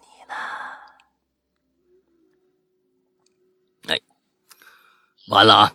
这篇故事改编自我的亲身经历啊，我的亲身经历仅限于头盔啊。这份 啊，以前在论坛发过，那个时候文笔太烂，翻出来看了一遍，简直像在读自己的小学作文，所以呢，重新写了一遍。哎，这次觉得写的还不错，这回呢还算凑能凑合看。我终于明白我的留言篇幅为什么总是长到离谱，也还好。啊，你要不写这些 P.S 就行了，嗯，因为这除了因为我比较啰嗦啊，很啰嗦和非常啰嗦之外呢，主要是我统计字数的方式啊不包括标点，而一般呢默认都是要算标点的，呃，这就导致我自以为写了不到一一千八百字，实际上已经超两千了。听以前的节目说呀，为了照顾石阳哥老花眼啊，是这个龙鳞把字号调特别大。我想象了一下，就我这种排山倒海的篇幅啊，哎呀，不要给自己脸上贴金。再加上一页十十个字的排版，石阳哥读我的留言，这个这个鼠标滚轮啊，都转的冒火星子了。嗯，我的天！总之这个问题啊，已经处理掉了啊，以后留言呢也会仔细的精简篇幅啊，无脸飘走。嗯。这故事跟我们刚刚做《鬼影人间》的时候，第一年我出了一个小栏目啊，叫做《鬼火集》里边的一个故事非常相像，啊，叫楼下的老人。这个楼下的老人呢，现在呢已经在我们这个 B 站啊，这个小破站里边啊，这个视频里边，我把它做成了一个就是一分钟的故事。啊，鬼火集嘛，一分钟的故事已经做成视频了，大家可以去 B 站关注一下《哈喽怪谈》，去看一下这个故事，跟这个故事很像啊，很像很像，嗯，有点意思。其实这就是错觉嘛，我是觉得，嗯，这这种错觉有的时候，你你把错觉当成常态，当但当你你发现这个错觉跟你理解的错觉是完全两回事的时候，那个恐怖真的是挺挺吓人的。因为当年我也刚刚开始做。这种恐怖类的，这个这个，当时我是觉得楼下老人这个故事写的非常非常的巧妙，我觉得特别喜欢那个故事。当然，现在做了这么多了，你再回头去看这样的一个短小精干的故事的时候，你会觉得啊，就是因为看多了，它给到你的那个冲击也就少多了。但是在十年前的时候，你会觉得这个故事特别有意思。楼下的老人啊，大家可以去听一下。好，下一个。下面，OK，是一个哦，对，这是一个有有个标题。下一个同学无名山高龙江，这个人这个人讲了这么长啊！哇，恭喜龙鳞啊！我可以歇一歇了。我天，嗯，山高龙江，我天，牛逼！你感谢无名是吧？哎，不多不多，其实这其实不多，他是分的段多。嗯，山哥龙姐好，我叫无名，潜水多年，第一次浮上来吃榴莲。上学时候呢，一直有点写文的梦想，但工作之后就被搁置了。看到这次的主题，想到以前的练笔，嗯，就寻来投稿了。不知道念出来是否通顺啊？望老师们赐教。好，我多说，先进故事。这个文叫做宵夜。唉，为什么要订这份宵夜呢？世人有点后悔。他这这这俩字儿是这人的名字啊，世人黄世仁那俩字儿。世人走出房间的时候，走廊黑漆漆的，摸着开关，反复按了几次都不见亮，只能打开手机的闪光灯，极不情愿的孤身陷入了黑夜之中。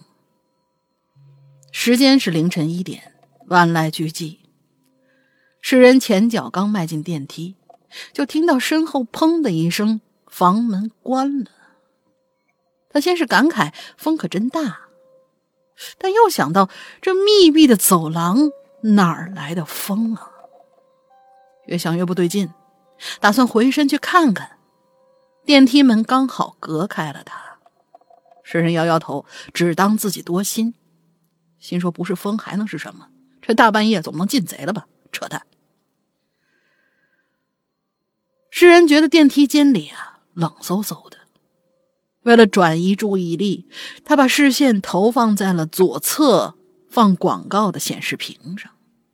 屏幕上头，身材傲人的知名模特正亲切的推销洗发水这广告，诗人看过几十遍了，可是现在盯着屏幕，却总觉得。哪儿跟过去不太一样，有一种说不上来的别扭。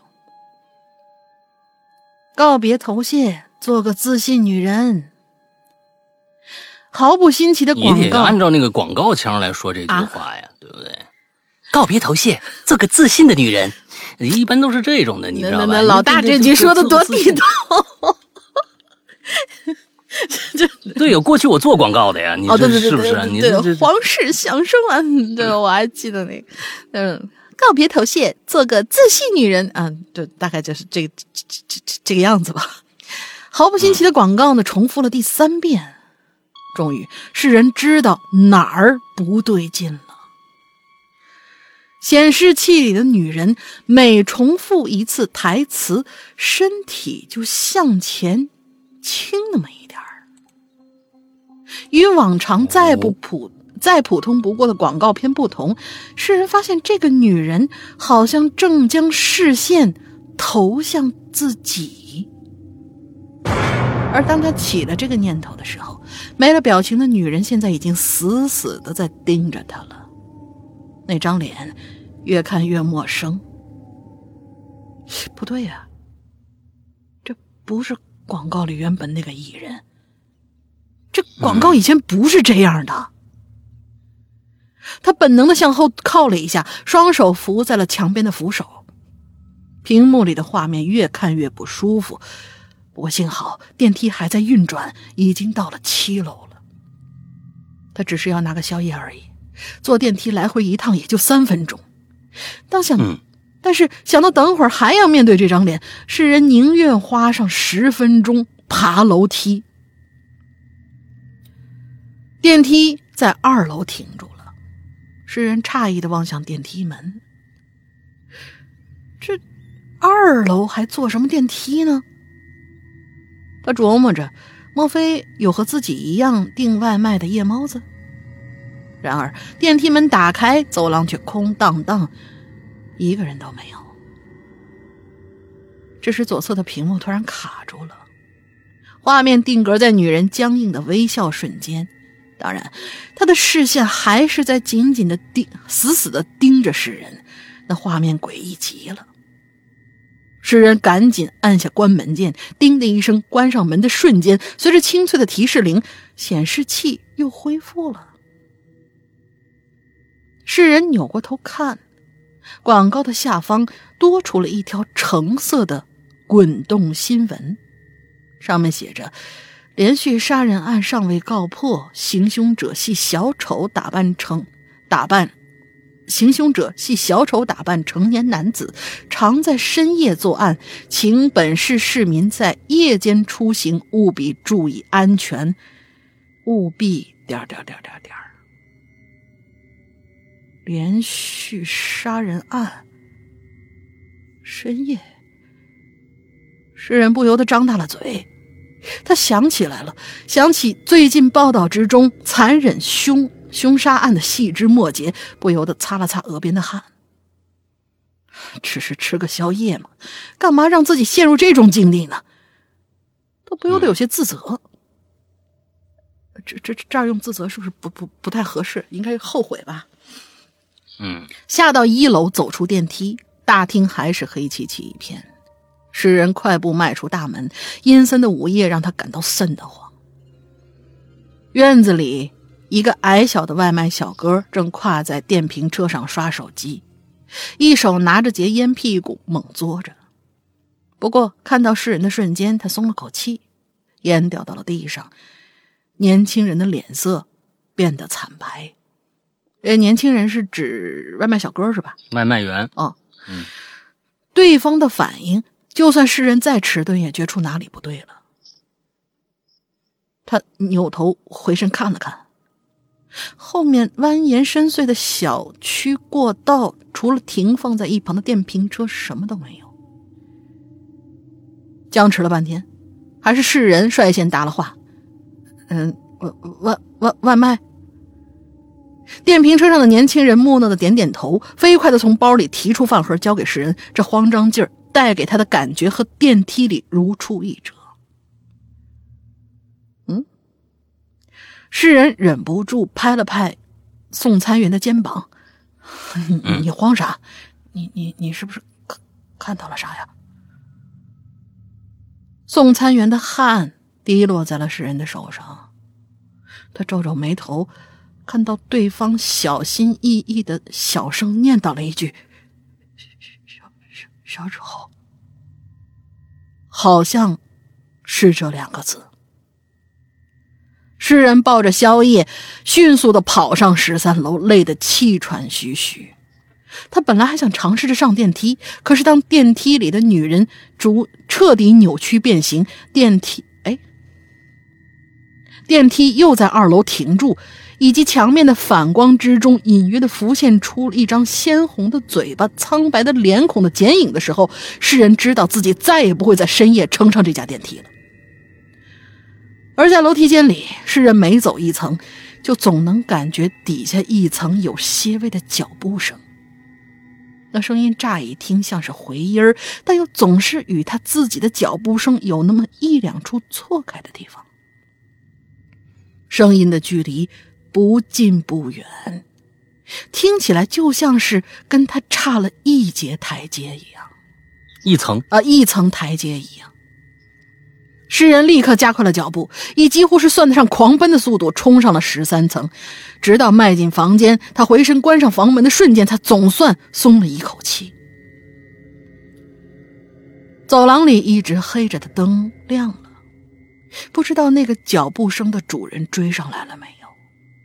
现在世人无暇去在意身后了，因为关上门，刚刚回过身他就看到迎面正站着不远处的小丑。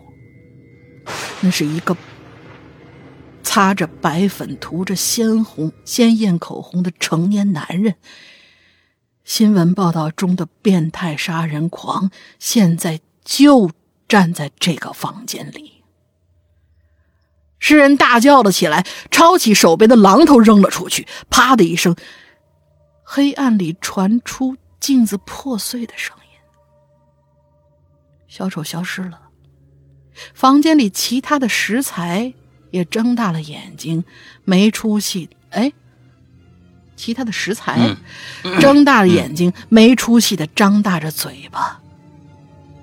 只听“哎呦”一声，脚边传来一声浅浅的呻吟。真麻烦，世人开始后悔订了这份宵夜。嗯嗯，好了，打完收工。一直觉得自己文字很平啊，不知道读下来是否顺畅。想着是关于精神病食人魔的故事。如果老师们不嫌弃，有机会俺再来投稿。祝节目越来越好，两位主播身体健康，天天开心。嗯嗯嗯，挺好挺好。嗯，我觉得蛮好。大家听懂了吧？就是他就是这小丑啊。嗯这个但是呢，可能有精神分裂吧，啊，之后之类的，变态杀人魔嘛，对，人格分裂什么之类的。嗯，对对对，然后下去，我我也觉得就是说，嗯。小哥为什么不上来送餐呢？投诉他呀，你知道吧？是不是？上来送餐就不就？你居然想到的是这个，对不对？是啊，我一想这个东西拿还能让自己下去拿呢？对不对？你现在没有这个了，对对吧？嗯嗯，要不然你就在之前说清楚，哎，你是之前说清楚，说为什么不能下去拿，把这个一点一点一节一节就就行了。那我觉得就是说，起码这故事是圆的。那小小小哥为什么不能上来送餐呢？对吧？没有送餐的话，确实就没有这一系列了。而且我是觉得，嗯，这里边有一个点，我觉得挺恐怖的，就是其实我一直就可能是给我留下了一个，当年在看恐怖片的时候，给我留下了一个不可磨灭的一个恐怖的印象。因为在九十年代末的时候，那个时候第一个。呃，电脑还是那个奔腾的啊。那时候你什么这个那个的，那是呃现在的这个什么都没有，更别说 PS 了。所以那个时候，呃，有一个著名的电影叫做《午夜凶铃》。嗯，这个片子给我留下了一个，它中间有一个情节给我留下了非常非常深刻的印象，就是如果你看过录像带以后，你在被照相的时候，那个相片里的人。是扭曲的，脸是扭曲的。就在当时你没有 PS 这种技术的时候，你看到了一个实体照片，就是那印出来的照片，嗯，之后那种灵异感非常非常之强烈。就是当时我看着那那个哇，一出来那个那个脸是歪的，很恐怖，嗯。所以呢，其实，在刚才你在电梯里边一个密闭空间里边发现一个你常态中的一个东西发生了变化，就是这个。啊，视频的这个啊小小电视里面放各种各样的广告，本身呢那个东西会让人安心，因为那个那是个烟火气极足的一个东西。嗯。就是你，当你恐惧的时候，进了一个电梯，你不管怎么着，一进去啊，这是什么？哎，外家这是什么什么啊？什么什么什么电器就是好，什么东西？大玲玲，你加油！完了之后，大玲玲，你怎么那么懒？什么之类的啊？就是那样子。完了之后，就是各种各样的这种东西，哎，你会感觉到烟火气，你会感觉到安心。但当这种最让你安心的东西突然发生了一些诡异变化的时候，我我觉得无疑是你最恐怖的时候。假如说。这个恐怖的东西能跟能跟后边的东西能够结合在一起的话，它是一个完整的一个故事的话，那这个故事无疑是一个好作品。因为就是说，这个东西突然就变成了一个点缀，就是说它跟你的主线故事没有任何关系。去掉这一段和加上这一段，嗯，对你的主线故事没有影响，我觉得稍可惜了一些。嗯。啊，你你像你最里边就是发现每一次放这个广告，这女的都向你靠近了一些，她或者就就出来了，或者怎么着？我操，那那个那个那个那个那个压迫感真的非常非常强，尤其是在电梯这样密闭空间里面，你没地方跑，是，而且每次在二楼就停一下。其实这些东西全都是感觉为了抻长这个故事，感觉上好像是为了抻长加一些恐怖元素，但是其实恐怖故事并不是把这些。其实那是个烂恐怖片才这么干的，就现在很多的那个烂恐怖片就是才这么干，就是说我就给你加各种各样恐怖桥段进去，但是这个恐怖桥段跟你的主线故事完全没有关系，可加可不加的时候，那无疑就变成一种鸡肋。啊！我总总想是说二楼为什么要停，这是一个逻辑上的一个一个一个一个一个非常非常紧密的一点。对我后面也在也也也也也在想，就是哎，那那那这个这个这个广告片，这个女人到底是一个。什么样的一个作用？它为什么会扭曲？为什么看起来不像那个什么？当然，咱们不排除那种，就是比如说什么，呃呃呃，完形崩溃那样的。就是你看一个东西时间长了以后，或者一个字、一个脸，时间长了以后，你觉得有点不认识的，不排除这个。但是后面总有一个梗要牵到你刚才提到的那些元素，但是后面好像没有。嗯嗯，对，就是如果有的话，这个故事会更有趣一些。嗯，当然可能，如果把这些都解释了，那个篇幅就控制不住了，这也是这这也是一个问题。就像我，我我最近写的这个故事叫做《梦游症》，本身呢，我写这个故事就是想这个在咱们的会员区怪藏嘛。嗯，我当时想一个差不多一千到两千字之间就把这个故事讲完了，但是发现越写越嗨。就越有一些有一些桥段突然在我的脑海里蹦出来的时候，我为了把这个桥段写合理化的时候，必须用更多的文字去让它合理化，那就一下写了三集啊，八千字写了，我写了八千字。那致使呢，这这这个故事呢，一到差不多一个多月前更新的第一集，到现在今天晚上、昨天晚上更新最后一集，嗯，中间又隔了这个这个。十五八月十五和国庆两个假期，都是星期天，啊，都是假期，所以这两个周又隔过去了。那这故事显得异常的长。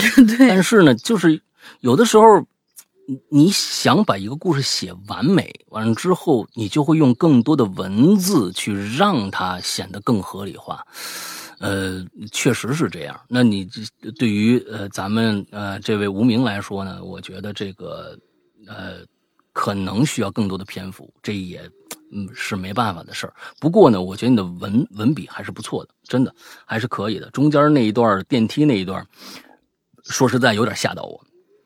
当我我其实就害怕这种，就是突然的电视上面的一个跟你完全没有，他在另外一个维度的一个一个事物突然跟你对话了，这种事情是非常恐怖的。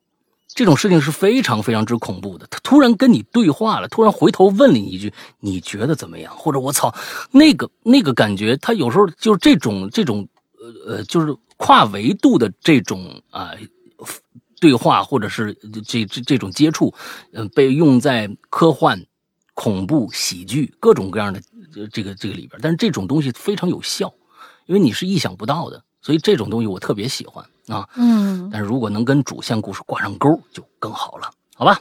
哎，下一个叫王队队，嗯，小时候呢，我特别喜欢听大人们聊闲白我最喜欢的主题就是鬼故事。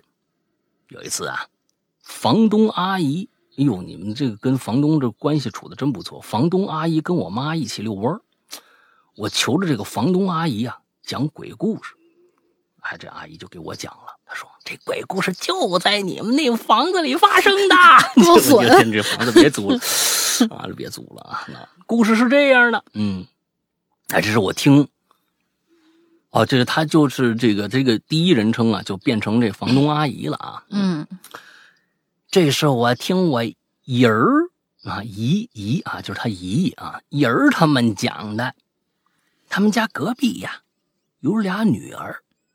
大女儿十八岁以后啊，就去工厂那个纺纱去了。因为车间呢，总会在季度啊，这个底季度底赶这个生产进度。那时候啊，他们这些女孩也经常跟着三班倒啊。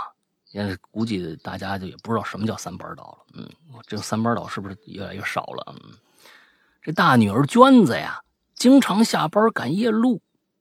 有这么一天，走到离家不远的一片平房啊，突然这车链子可就掉了。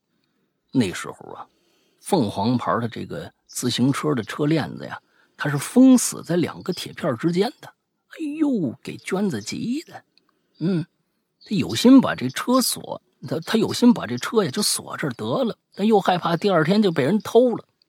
刚要准备把车推回去。哎，这时候远处就走来一人这这娟子心里有点紧张啊，这大半夜的啊，他应该讲的应该我觉得是七十年代八十年代的事儿。那时候晚上就不像现在，你两点外面你还能吃烧烤呢。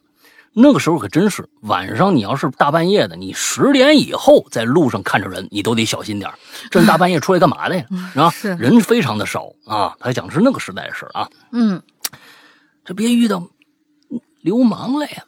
嗯，就看那人影啊，穿过路灯，在路灯的这个照射之下呀，走来一身穿着一身军装的这么个青年，中等个。没戴帽子，穿的是武装的制服。哎，这人就走过来问娟子：“需要帮助吗？啊，什么事儿啊？”一看是人民子子弟兵，哎，娟子松了口气儿，嘟囔说自己车链子掉了。这青年武警啊，就露出了雪白的牙，微笑的说：“哈，我来帮你看看。”于是啊，这个青年武警帮着娟子搞了半个小时的车，哎，你还别说，真修好了。这娟子看车修好了，青年武警啊，那手里都油黑油黑的了，啊，那车链子上都是油。他觉得挺不好意思的，就把这手绢啊塞到武警手里，让他擦擦。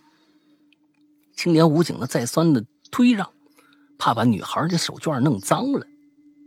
哎，俩人这就聊天娟子就了解到呢，这青年武警是回家探亲的，目前正在休假当中。于是啊，这娟子说：“那我明天，嗯，我还这个点儿下班，我给你带个带我们厂的汽水吧。”哎，这就是约会啊！这一就是过去那个约约会的形式特别特别的简单，借书啊，一借一还，哎。俩人呢就约好明天呢，同一时间同一地点再见。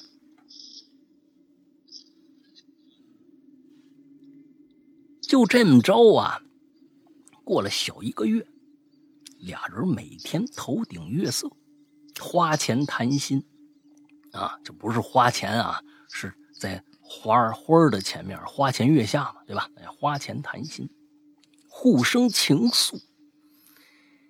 起初，娟子想把武警介绍给这个爸妈认识，武警一直拒绝，啊，而且说呢，你别把我半夜给你修车子那事儿告诉别人，你怕别人误会。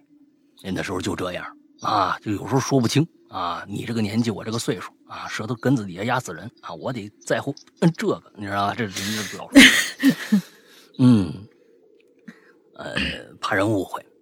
这娟子以为呢，这个武警是怕他爸妈呀对这个武警起疑心，于是呢就没告诉父母。可娟子觉得现在通过这段时间这个相处啊，还真是有点喜欢上这这年轻男子了。啊，于是呢，他就没听这武警的话。第二天呀，就跟他妈说了。他妈知道以后啊。脸色可就变了，嘱咐女儿以后千万晚上下班别走那条道了，一定绕回家来，并且马上给娟子准备，并且马上给娟子准备的早饭。啊，什么？并且马上给娟子准备的早饭都是一种奇奇怪怪的谷物的粥。看着他喝完啊，就是说，嗯，说完这话，说你别从那道走了啊，绕道回来。完之后你等着啊，我给你做点东西。那早上早早饭，就做了一个不知道什么东西的，里边是什么东西的那么一个粥，看着逼着他喝完。哎，这吃完了以后呢，娟子就急急忙忙上班去了呀。可出于少女的这个恋爱心，这东西没法挡。嗯嗯，他并没有遵从这个父亲的父母的这个呃嘱咐啊，没换路，而是还是从原来那条路啊走，等这武警。可是武警今天没来。一个月以后，他妈呀，每天都给他吃这个奇怪的五谷粥。终于有一天，娟子毫无征兆的晕在车间里头，抢救无效，一命呜呼。娟子他妈按照娟子生前的描述，找到了娟子遇到青年武警的地方，四处打听，谁家有心死的年轻人呢？打听家里有人什什么有有没有死的人。后来打听到一家的人的儿子呀，当武警牺牲在部队了。后来呢，尸体被运回老家，就葬在附近了。娟子他妈呢找的这家人，简单说明来意和之前发生的事儿。两家人商量，决定把娟子的遗体和小伙子并骨，让他们俩呀在地下结为一对夫妻，省得出来祸害别人。听完这个故事，我的疑问是：为什么娟子他妈要给娟子吃奇怪的五谷粥呢？哎，我的疑问并不是这个，待会儿我再说。如果娟子听他妈的话，那天晚上不再去了，是不是就能免过一劫呢？还是说去不去都是命中注定，别无选择呢？哎，最后最我最早啊知道《鬼影人间》是在两位做客糖蒜广播讲鬼故事那期啊，《七剑下天山》是吧？这个糖蒜广播早就没没没听了，但《鬼影人间》一直在听，谢谢，谢谢谢谢。第一次写这么一个故事，现在看起来逻辑不自洽，但十三岁的那个那天的夏夏夜呀、听得我是一身鸡皮疙瘩。大玲玲的声音真好听，谢谢谢谢谢谢。不是刚才是我讲的，亲，您在这儿都是这么一句话来，我啊，情商何在啊？啊，情商何在呀、不不赖人家，这这这这，咱就咱咱咱也不知道人家到底谁会轮到哪。那我可得跟你说道说道 啊，我可得跟你说道说道了。这粥啊很好理解，嗯这粥不管怎么着，大家都知道它的功用，肯定是呃驱邪避鬼的呗，对吧？嗯，这里边最关键的一点，最不能逻辑自洽的一点，我不知道你意识到没有，嗯就是看来他妈并不是知道那条街上有什么恐怖传说，因为他自己也问去了，家里有没有人死了呀？他为什么断定那武警就是个死鬼呢？嗯这是一个最大的逻辑漏洞，因为他妈并不知道那个地方。如果这是一个那条街上的恐怖传说的话，晚上十点多总看着一个武警小伙子从这儿走，其实是个死鬼，那这故事通顺。但是发现他女儿死了以后，他妈到那条街问去了，最近有没有人死了呀？说明他妈并不知道这条街上有人死了。那他妈为什么那么恐惧呢？要给他儿女儿喝这个粥呢？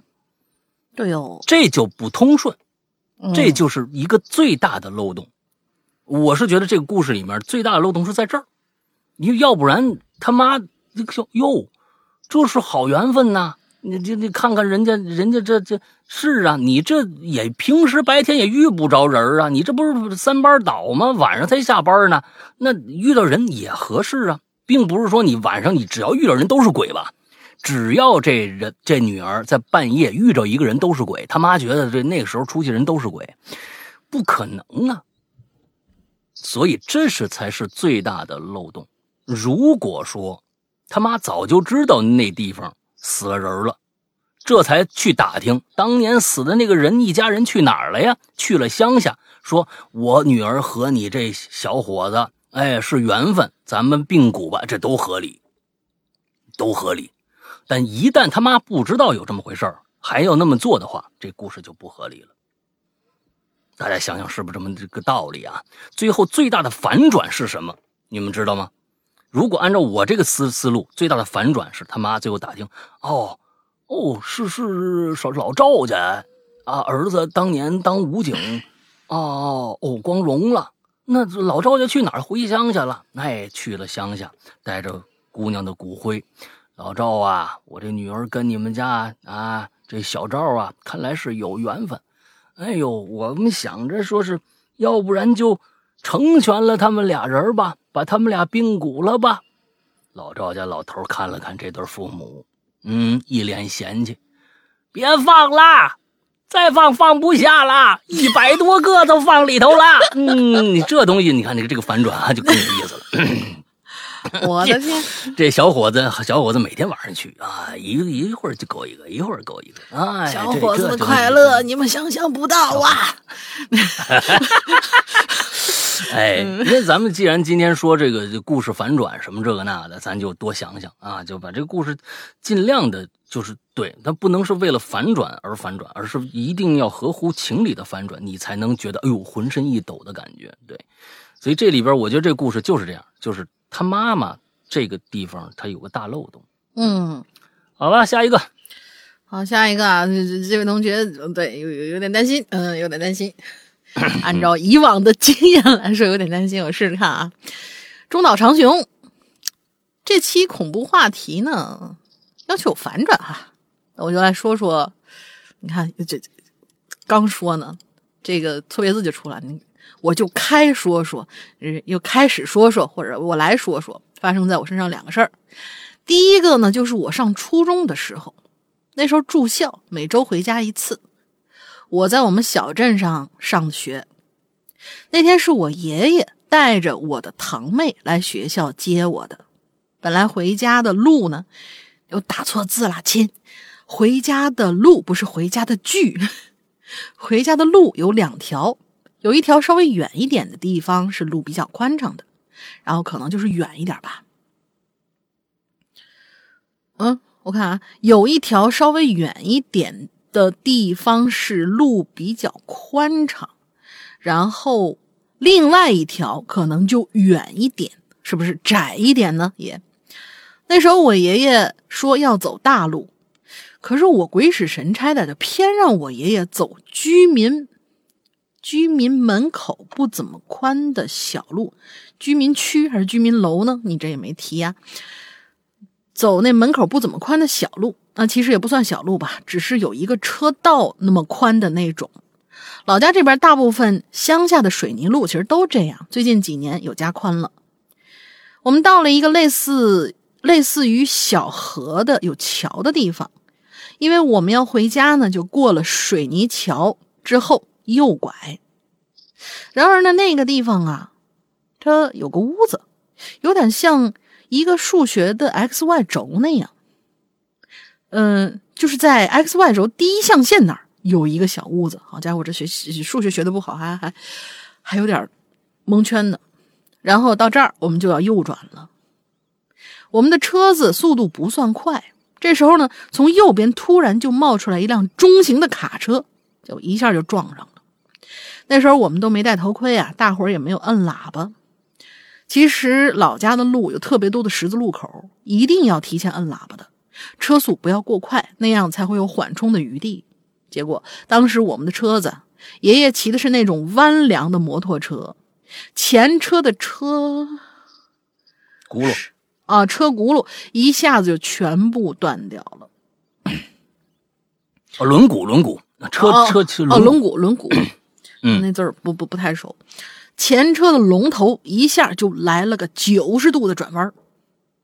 直接就打到了爷爷肚子上，我们当时都吓懵了。爷爷还问我跟堂妹有没有事儿啊？后来司机说：“先带你们老爷爷去医院吧。”嗯，在去医院的路上，这救护救护车呢也在来的路上。不幸中的万幸，爷爷身体并无大碍。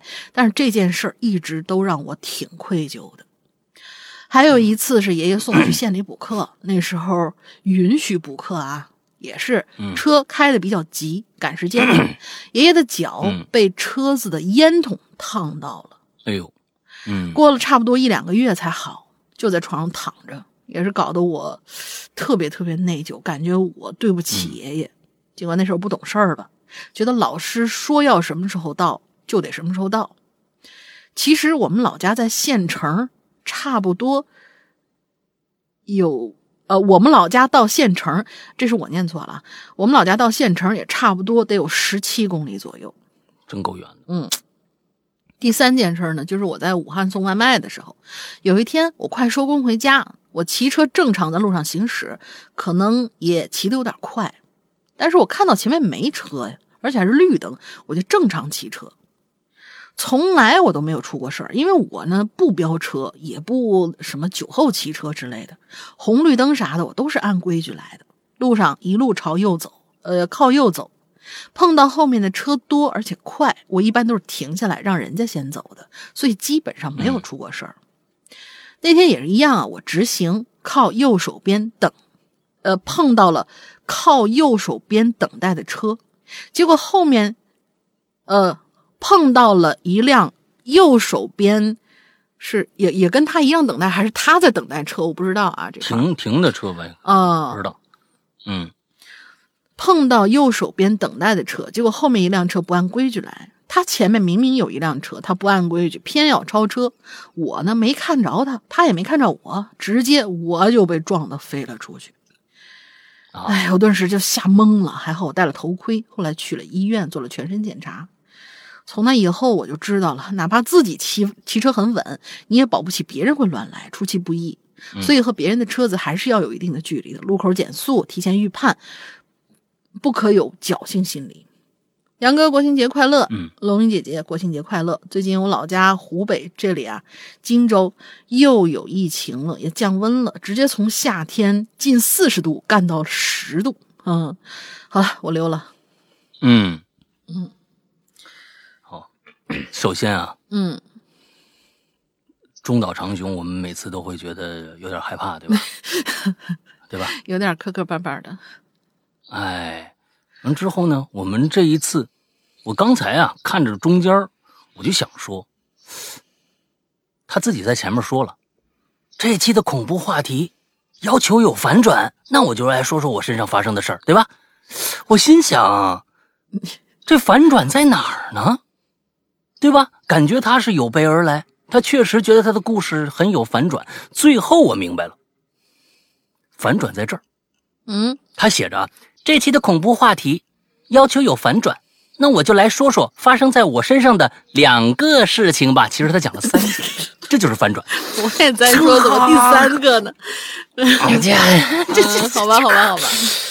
啊，可以，的反转在这里啊。OK，好吧，下面名字叫做 DT，两位主播好。刚听到你们说曼德拉效应那期，说实话，大林说的那个西游问题呀，我是想说一句，《西游记》那集应该是车迟国斗法啊，斗法藏三怪啊。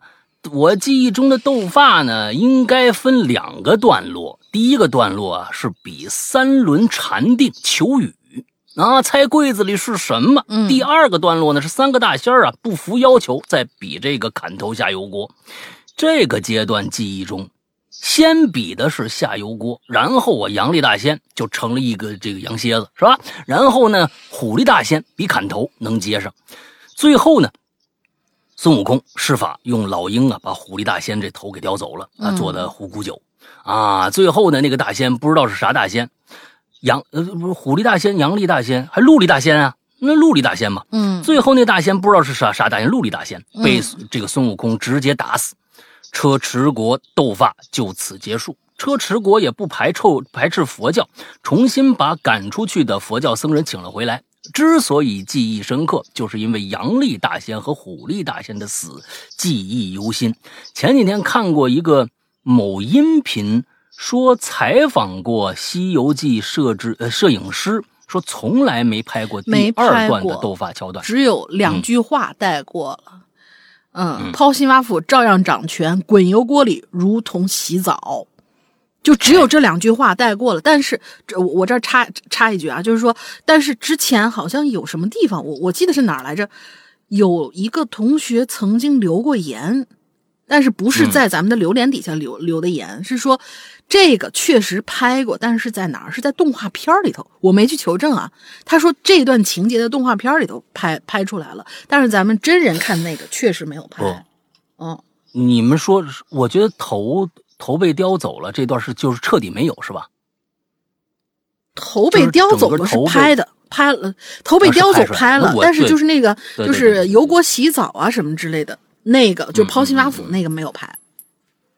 嗯，我真的也也感觉有，不知道为啥，我也感觉是有的，我也看过。啊，因为这这《西游记》我也没重复看过，我真的我《西游记》就看过一遍，没没没有看过那么那么多翻来覆去的。但是我总觉得好像也有这一段。我我不管了，我小时候是重复 N 刷的，所以就是那段视频，就是眼睛能看到的肯定是没有，就是至至少真人版里头肯定是没有的。动画片有没有？我没看过动画片，他们说有，也许有吧。嗯嗯，那个。说摄影师从来没拍过第二段斗法的桥段啊，所以我现在也很迷茫。还有就是《爱我中华》这首歌，小学年纪合唱比赛，我们班选歌就是《爱我中华》。老师讲解的时候呢，歌的歌词啊，为了让我们记住，老师说我们的国家有五十六个民族，所以呢，歌词排练很多遍，直到比赛都没有说歌词里出来“星座”这个词儿。嗯，哎。曼德拉效应的所有故事，我都有记忆偏差。我感觉我的记忆不好，或者国人的盗版强大，呃呃，盗版强大影响了我吧。比如说米老鼠、皮卡丘，嗯，辛苦二位，不符合话题，只想叙述一下我记忆，供大家参考。曼德拉效应存在与否，与我们应该呃与否呃，对我们来说应该理性面对，珍惜现在的时光，做好自己。不到这个层面啊！好家伙，您这这这怎么了？这活不出去了是怎么着啊？没到没到没到没拍过第二阶段，这没开过第二阶段就不活了还是怎么着？不不不，对对，没没到那个阶段啊。嗯。第二个呢，就是说这个五十六个民族这个事儿啊，它确实有，它这五十六个星座确实有，它是在春晚上第一次唱的。春晚上面有过一次是民族，但是 MV 确实是星座。呃不，春晚上是星座，嗯，第一次唱是星座，嗯，后来呀，我估计呢，大家，那我记得谁还给我截了个图，是一个春晚的一个一一一个截图，下面打字幕是民族，忘了，呃，总之呢，我觉得呀，其实两版都有，不奇怪，嗯，不不奇怪，这这事儿啊，在我们国家，一点儿 T M 都不奇怪，你明白吗？就是说，最开始这歌如果按照星座唱火了，你想想啊，呃，大家都知道现在这个电影啊，嗯，你像中这个这个国庆期间有个电影下架了，大家都知道吧？那讲飞机的那个，韩寒监制的那个，对吧？这里边呢，其实真实应该是什么样子，现在都不让你知道了。就是说，这个片子应该讲了一个什么样的故事。啊，是应该你们你们现在应该都不，你都已经不知道了。你们觉得《战狼》特别牛逼，对不对？有很多人喜欢《战狼》这个电影，这我可是亲身经历过的一个事情。嗯，临上映七天，临上映七天，那边又下达修改意见。其实有很多很多的 内容，你们看到的跟过去最开始的第一版的片子是完全不一样的。所以你更别说五十六个民族、五十六个星座了。那这这算算什么事儿呢？最开始春节上可能唱了一遍，你觉得哎，这怎么就五十六个星座了？咱们明明是五十六个民族啊！全改之后，你们听到的全是五十六个民族啊！一下这个东西其实这不是什么曼德拉效应，这根本不是曼德拉效应，因为曼德拉效应是他就没改过，他就那样，你就认为他不是那样。而像五十六个民族这种事儿。啊，这这个东西太正常不过了，啊，确实最开始人家写的原版歌词就是这个，可能唱过一次，啊，但是你现在最后改的全都，全都是就改成五十六个民族了。啊，我当然，我觉得这种改修改也无伤大雅。我觉得也确实是在最开始写歌词的时候，你本身就应该写成五十六个民族啊，五十六个星座是哪个？你们这这是搞搞搞，你们这这就这个写词儿这个人，我觉得也确实是，干嘛写五十六个星座呀？那就是就是五十六个民族多好！改的好，我觉得这是改的好的啊，并不见得是说是改的不好。有的时候真的啊，我们这个现在修改这个呀，哎，不说了。啊，说出来真的是，嗯，是觉得就那飞机那个下架我还理解，但是引入尘烟为啥下架？我就不理解了。这这个这这个，嗯，这个东西就是，呃对啊，引入尘烟下也下架了。这个东西我我觉得我们就不在这儿展开讲了，因为这里边儿那、糟烂的事儿实在太多了啊，糟烂的事儿。我觉得这里边呃跟人有关，也跟体制有关，有各种各样的呃事情都是在里边互相作用，才会产生这种就是这种怪现象。我觉得这并不合理。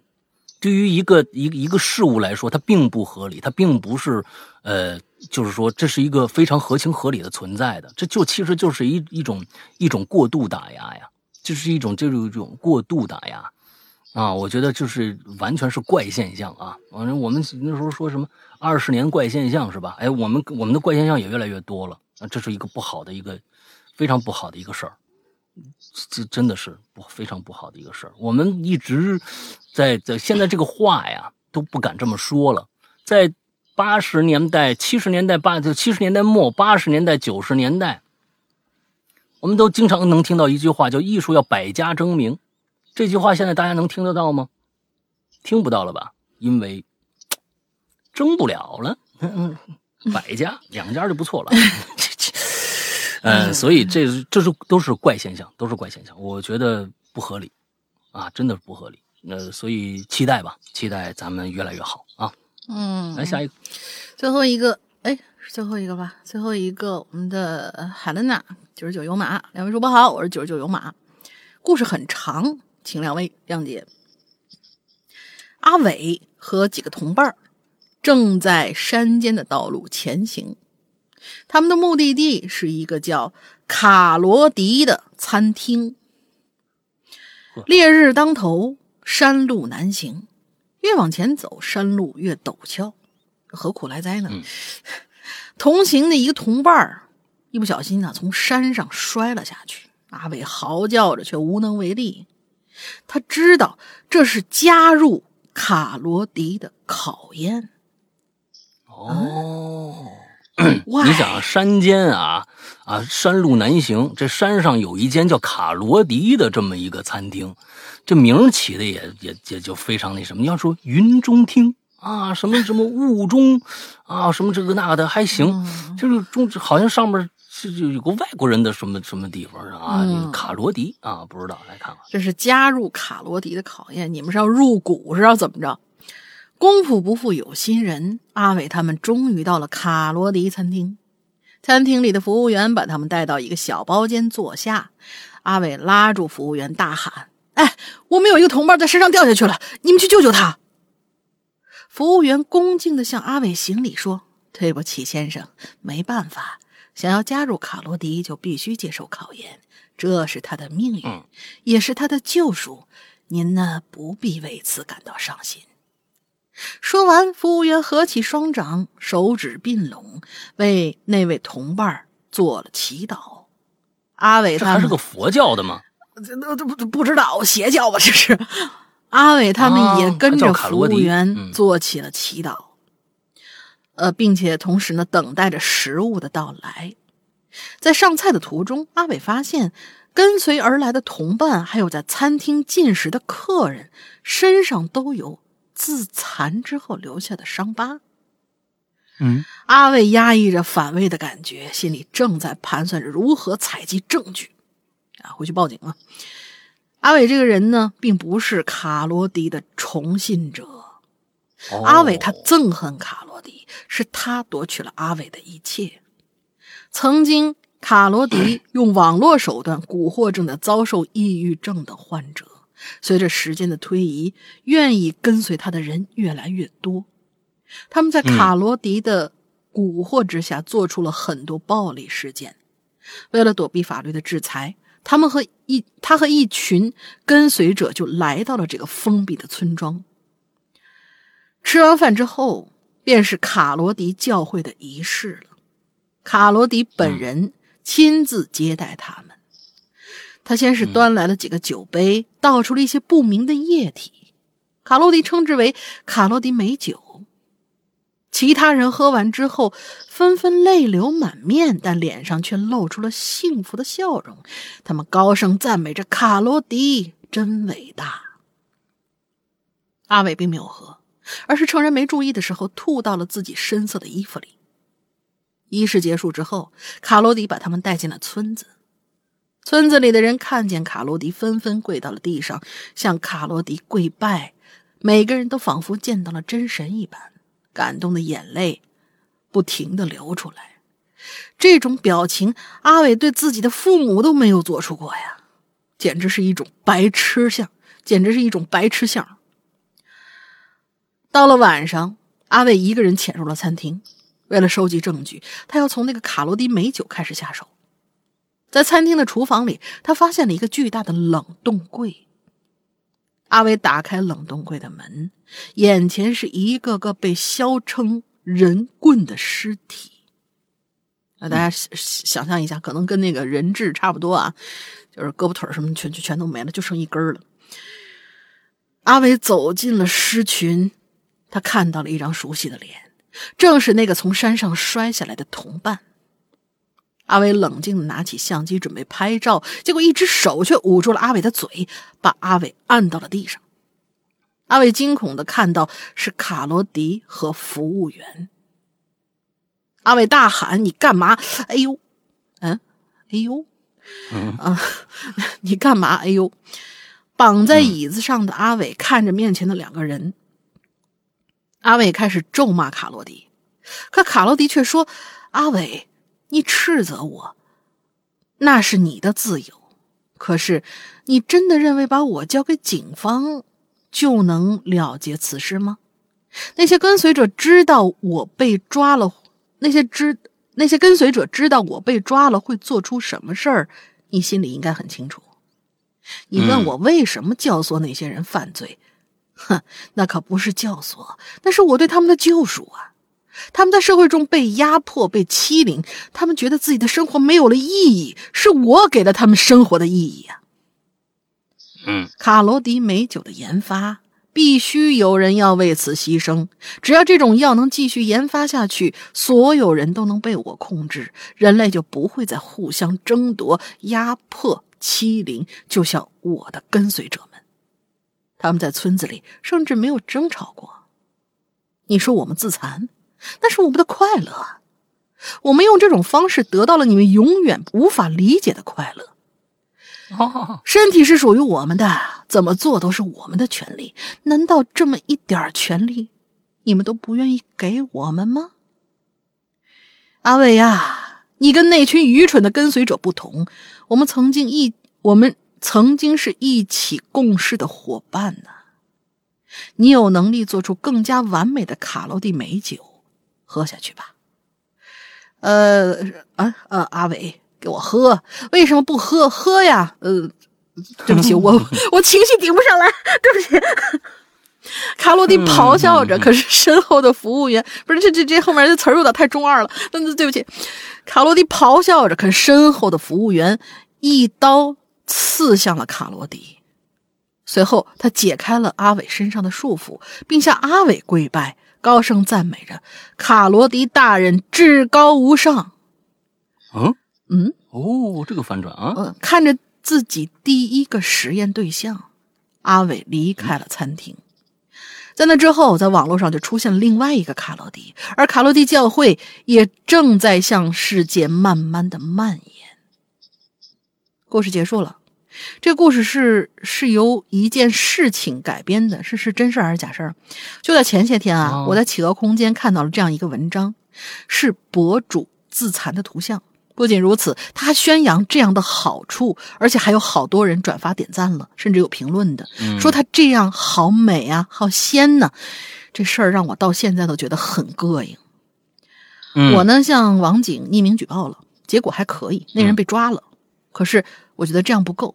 那些在他文章下面评论、点赞、转发的人，可能还觉得进行自残这种愚蠢的行为，呃，可能还在继续进行这种自残愚种，呃，可能还在进行自残这种愚蠢的行为。可是我呢，真的没什么办法拯救他们了。感谢两位主播的精彩讲述，我是九九有马，下次再见。哦，原来是来自这样的一件事儿。